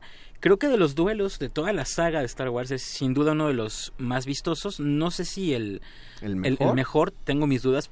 Pero yo, por ejemplo, sí creo que es mucho mejor que el de Anakin y Obi-Wan Kenobi en, el, Oh, oh, oh, en La venganza de los Sith. Y mira No- que... No empieces debates. Y, y mira que eso es algo Ajá. mucho decir, pero creo que es eso. Y además, pues, creo que es muy poderosa la pieza en sí. Es decir, como si lo, o la oyeses como pieza musical desvinculada de cualquier película, sería muy poderosa. Es decir, tiene, tiene todo lo que necesita para ser autónoma y para ser súper poderosa en sí misma. Está mejor el soundtrack que la película. Arroben, arroben a Benistófeles y a la Ofunam para que nos ayuden a hacer un concierto Uf. Star Wars en Ofunam. No, súper sí, porque... Calabozo Virginero. No, además es, es, insisto, la música de John Williams en general en cualquiera de las películas que ha hecho desde eh, Tiburón hasta eh, Home Alone, por ejemplo, eh, ha- hace, hace música muy identificable, digamos, uno puede saber que la música es de John Williams si Ujú. pone atención suficiente, exceptuando esta pieza.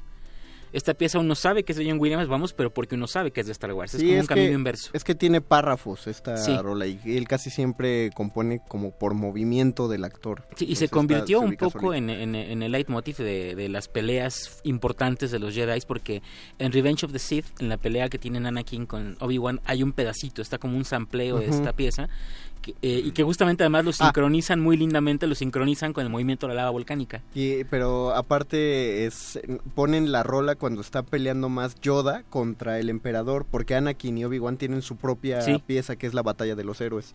Pero esa esta, el duelo de la fe, lo ponen cuando están los dos máximos de los dos lados, Yoda y el emperador. Sí, es realmente... Yo puedo pensar únicamente en Darth Maul y en que no debió morir en esa película. Cuando escucho esa canción. Sí es, sí es Bueno, chido, pero, pero, no sí murió, no murió, no murió. Uh, no, lo Bueno, partieron a la mitad. Bueno, en Han Solo te dicen Ah, que no sí, muere. cierto. Bueno, vamos a escuchar este la siguiente rola porque todavía nos quedan 14 minutotes y que la esta la va a comentar el perro, muchacho. Venga, boys. Ah. Venga, boys. El calabozo de los vírgenes.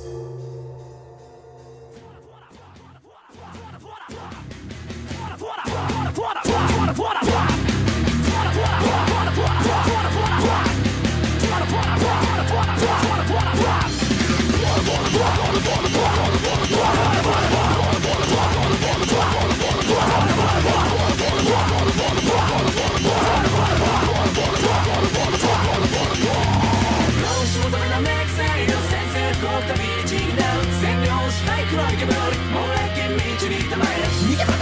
kobiety Źle was urodzaj, swety jak wskaz Daj jak za co rok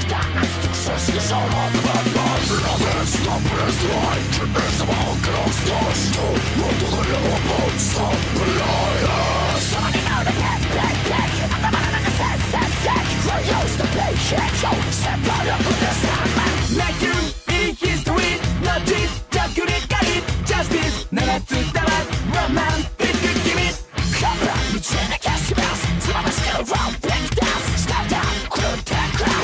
Leżało się na słodko Kogo do lewo Kogo lodo swój Witaj, wstanie, lewy Witaj, wstanie, lewy Witaj, wstanie, lewy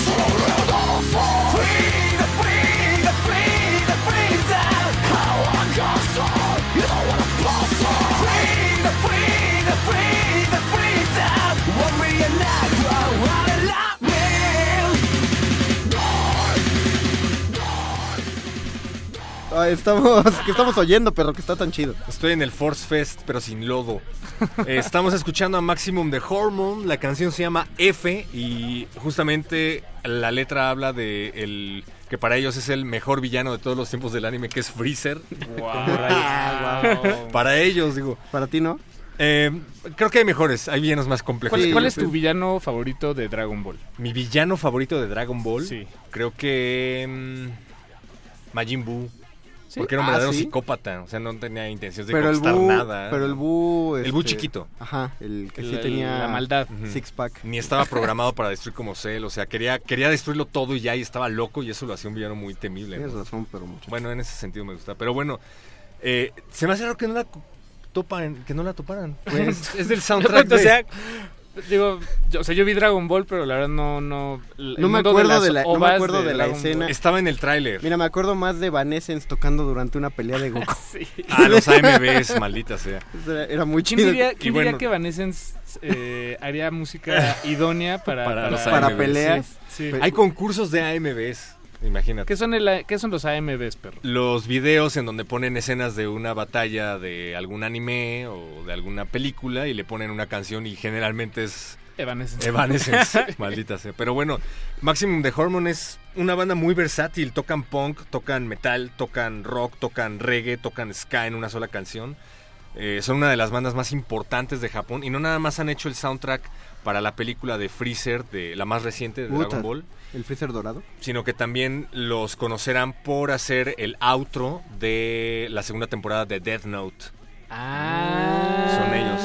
Entonces, eh, lástima que solo, solo los he visto una vez en vivo. Vinieron hace dos años aquí a México al Órale. Notfest y fue súper divertido porque la baterista, porque es una baterista, se puso a hacer kamehamehas y Wow. ves a todos los metaleros que están haciendo cuernos de chivo y slam y toda la masa, la muchedumbre se puso a hacer el kamehameha al mismo tiempo con ella. Pues, ¿sabías, pues, ¿sabías que la cumbia, la cumbia de Goku tiene el paso de la Genki Dama? La que Ah, vimos al Dios mío. Que es levantas las manos y te mueves así hacia un lado y hacia el otro. La Genki Dama la voy a hacer en la próxima fiesta que vaya. Arturo Salinas, saludos. Recuerden a los grupos mexicanos que han hecho los covers de las series japonesas. Eh, Nessie Mejía Cierto. dice: No manchen, el mejor soundtrack Star Wars. Claro que sí, Frida Rebontulet. Y ya en Mood Fresa, jajaja, M2M para la película de Pokémon. Ah, qué chido. No es fresa, es, es- eso es friki de corazón, Frida. Luis Martínez, pongan música tristona de Saint Seiya, casi siempre evocaba desesperanza. Luis Martínez, hay muy buenas versiones en español de temas de series, sobre todo de anime. Salomón Brian García, yo te puedo mandar memes de Star Wars, le dicen a Víctor. Échalos, échalos. Ese soundtrack está, uff, manden memes. Jimena San, la Orquesta Sinfónica de Minería, ya hizo un concierto de Star Wars. Pero queremos Ofunam, queremos que sea desde la casa. Y que se transmita en una emisión especial de Radio UNAM. Y que sea aquí en Radio Nam. Así es, ya, que ya, sea jueves. ya Y le- que sea en jueves. ya, lo, nom- ya lo nombraron, ¿no? En Twitter, Paco, lo nombraron como el calabozo friki ¿O cómo le pusieron? Sí, Pablo Extinto dice que el Calabozo Freaky Challenge para Benistófeles es que nos Ah, ayuda a tener un concierto de la FUNAM aquí. En Pero también arroben a la Ofunam para que... Sí, no, sí la robó. Ah, bien, entonces sí se dan por enterados. Exacto. Conseguimos las partituras, nosotros los ayudamos, amigos de la Ofunam. Vamos a los ensayos. ¿Cómo no? sí. Va, vamos a escuchar la otra rola, igual y es la última, pero ojalá no. Tenemos ocho minutotes, que suene, Ah. querido maestro Voice.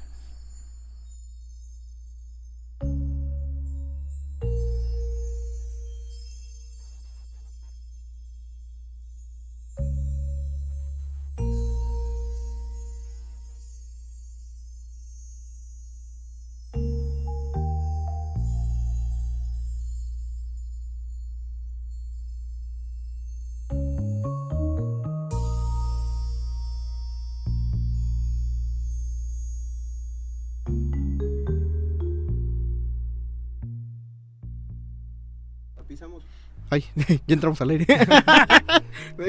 ¿Qué pasó? Eh, Paquito, ¿qué, estamos, ¿qué es eso Sí, que digo, escuchamos pa- tantito? para, para que nos dé tiempo de escuchar también la de la del Voice. Sí, el Voice Em, propuso una rola. Sí, bueno, esto que está so- sonando de fondo es de, eh, de un- el soundtrack de una película de anime que se llama Tekken King Kirit, que produjo Studio 4C o 4 grados centígrados, este, así se llama, es un estudio de animación muy importante. Bueno, no sé si no sé qué tan importante es, pero hacen cosas increíbles en Japón. Y esta película Tekken King Kirit la dirigió Michael Arias, que tal vez lo recuerden por películas como The Animatrix. Oh, wow. Eh, Mejores que las dos secuelas de Matrix. Sí, sin duda. Y esta, esta canción, bueno, este tema, eh, más bien todo el soundtrack de la película lo hizo un dúo de productores eh, ingleses eh, que hacen música electrónica que se llama Plaid. Y ellos están Plaid. firmados Plaid. Se Plaid. escribe Plaid. Ok. Y están firmados en la mítica disquera eh, de música electrónica eh, Warp Records. Y pues el, el- el anime, el- la película es, es increíble. Es, plantea la historia de dos hermanos que son huérfanos y pues básicamente tienen que arreglárselas en la ciudad. Y, y me, me puso a pensar sobre cómo en muchas historias y narrativas japonesas tienen esa figura de dos hermanos o, o dos amigos. Oye, tienes razón. Eh, y tienen una relación muy difícil entre ellos. eh, y, bueno, bueno, no sé, digo, sí, la, la figura de los dos amigos o los dos hermanos se repite en, en Yo digo, que es, chorrocientas historias. yo digo que es un pique hacia China, que no lo dejan tener hermanos. Es así Más, de, pues, "Ah, mira, que- tenemos hermanos y, y tenemos pedos. Ahí con. Y digo, y se- ¿no? Sí, digo, eso está en, en muchas historias. Está en Akira, está en Hunter x Hunter, está en Tekken King Kirit. No sé. En Full Metal Alchemist, por supuesto, es otra historia de, de dos hermanos. Eh, Boys. y bueno, eh, ese, ese es mi, son mis dos centavos de esta noche. Perdón que te interrumpa un poquito. Pero para que suene No, claro, claro, un claro. pedacito del otro y van a escuchar la voz de nuestro querido productor que se va a meter a la cabina después de que empiece a sonar esta rola. Cámate, perro. No nos, el perro ya está tirando las cosas, ya se enojó. El calabozo de los vírgenes.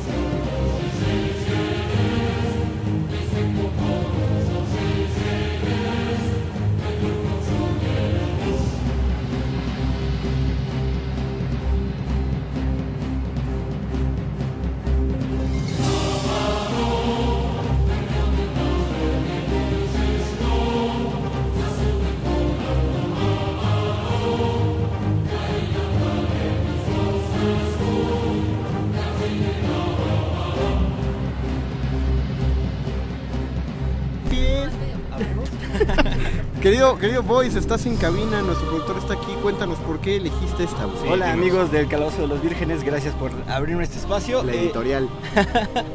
la canción se llama Login y pertenece al soundtrack de la banda de es el soundtrack de la película Avalon, como escucharon eh, en los coros. Esta película es de el director Mamoru Oshii, que también es conocido por Ghost in the Shield. Oh, Uf, bien. quizá nuestros amigos allá afuera lo puedan ubicar por eso. Y la música es como igual eh, de Kenji Kawai, que también es encargado de la banda sonora de Ghost in the Shield, además de Ranma, eh, Dead Note, pero la versión live. Y ¿Hizo otras la música de la serie de Ranma y medio? Ajá, bueno, de una ova. Ah, de una ova, también ahí se involucra Ay, un poco. órale, me estoy enterando también que hay ovas de Ranma. Sí, sí. y también de Dead Note, pero la versión live action. Pero la live chida, no la, Ajá, sí, la japonesa. No la, de japonesa. Netflix. Entonces, este, como pudieron haber eh, captado, esta eh, Avalon hace referencia a la isla legendaria de la mitología celta. Ujú. Y básicamente es eh, la historia de un videojuego clandestino en un futuro distópico, donde la depresión permea entre la juventud y los chavos se juntan en bodegas clandestinas para accesar a Avalon a través de un de un conector que está en el- la parte del cráneo y ahí se meten al juego. Entonces la, la- la misión es juntar puntos, monedas, para canjearlos por alimentos. Ok. Entonces la película llama mucho la atención porque es en tono sepia y visualmente es muy muy bonita, además de que es una coproducción japonesa y polaca. Las letras son en eh, la, mayoría de las canciones, que, es como en tono orquestal, evocan mucho a esta religiosidad y espiritualidad del, hero- del heroísmo, ¿no? Valga la redundancia, de, de justo de Avalon, ¿no? De esta leyenda donde los héroes iban a morir, justamente. Entonces, digo, visualmente la película es formidable, si la pueden topar por ahí, Avalon. eh, vale mucho la pena, es de 2001. Y tiene muchas semejanzas con Matrix, porque yo leyendo hace rato, justo el director es fan de los Wachowski. y los sí- Wachowski son fans, Ajá, son- de este güey. eh, Exactamente, entonces la famosa cortinilla de, de números binarios este, es en sepia. Ah, ok. Y, y comparten como elementos en común, como el conectarse en la nuca y todo esto. Entonces vale mucho la pena esta peli. Pues ya, aparte de esta rola, ya la agregué a mi set list de música para las mesas de rol, para las peleas. No, y además, además hay partes donde los coros solo es la una soprano, no, que ahorita no es, es polaca, que solo se avienta el solo, así como en los caballos de Zodíaco. Bueno, espero que la hayan disfrutado y topenla si pueden. La disfrutamos, Mucha información. Mucha Eh, información. la de esta noche. Sí, Bueno, nos quedamos sí, sí. cortos, faltaron rolas, pero ya repetiremos. Pero hay más calabozos adelante. Te agradecemos, Voice, por estar en la cabina y en la producción Gracias a ustedes. del programa. Gracias, perro muchacho, que estuvo en cabina y ahorita está asistiendo al final de la producción. Eh, gracias a José Jesús Silva, que está en la operación técnica, y a don Agustín Mulia, que empezó el programa voy aquí. a la producción. Y sí, claro que sí. Y nosotros, eh, bueno, pues nos vemos, Víctor. Hasta luego, buenas noches, Dungeon Master. Nos vemos, Nos vemos, eh, Paquito. Buenas noches. Paburo. Y gracias a todos los que nos vieron. Nos quedamos contestando rápido las preguntas del Facebook Live. Esto fue el Calabozo de los Vírgenes. Todo lo divertido estuvo aquí. Yo soy, sigo siendo y seré el Dungeon Master, el Mago Conde. Y nos escuchamos mañana en Resistencia Modulada a las 8 de la noche.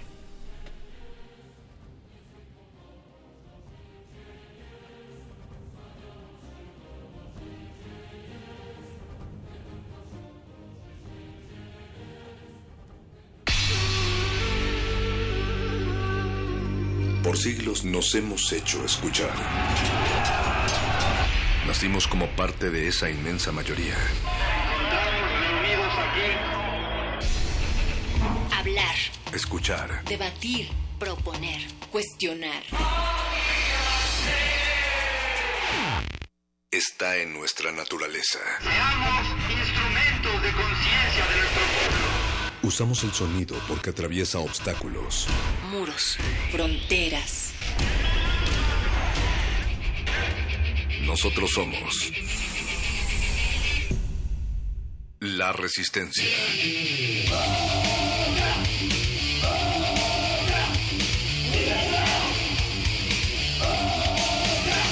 Resistencia modulada.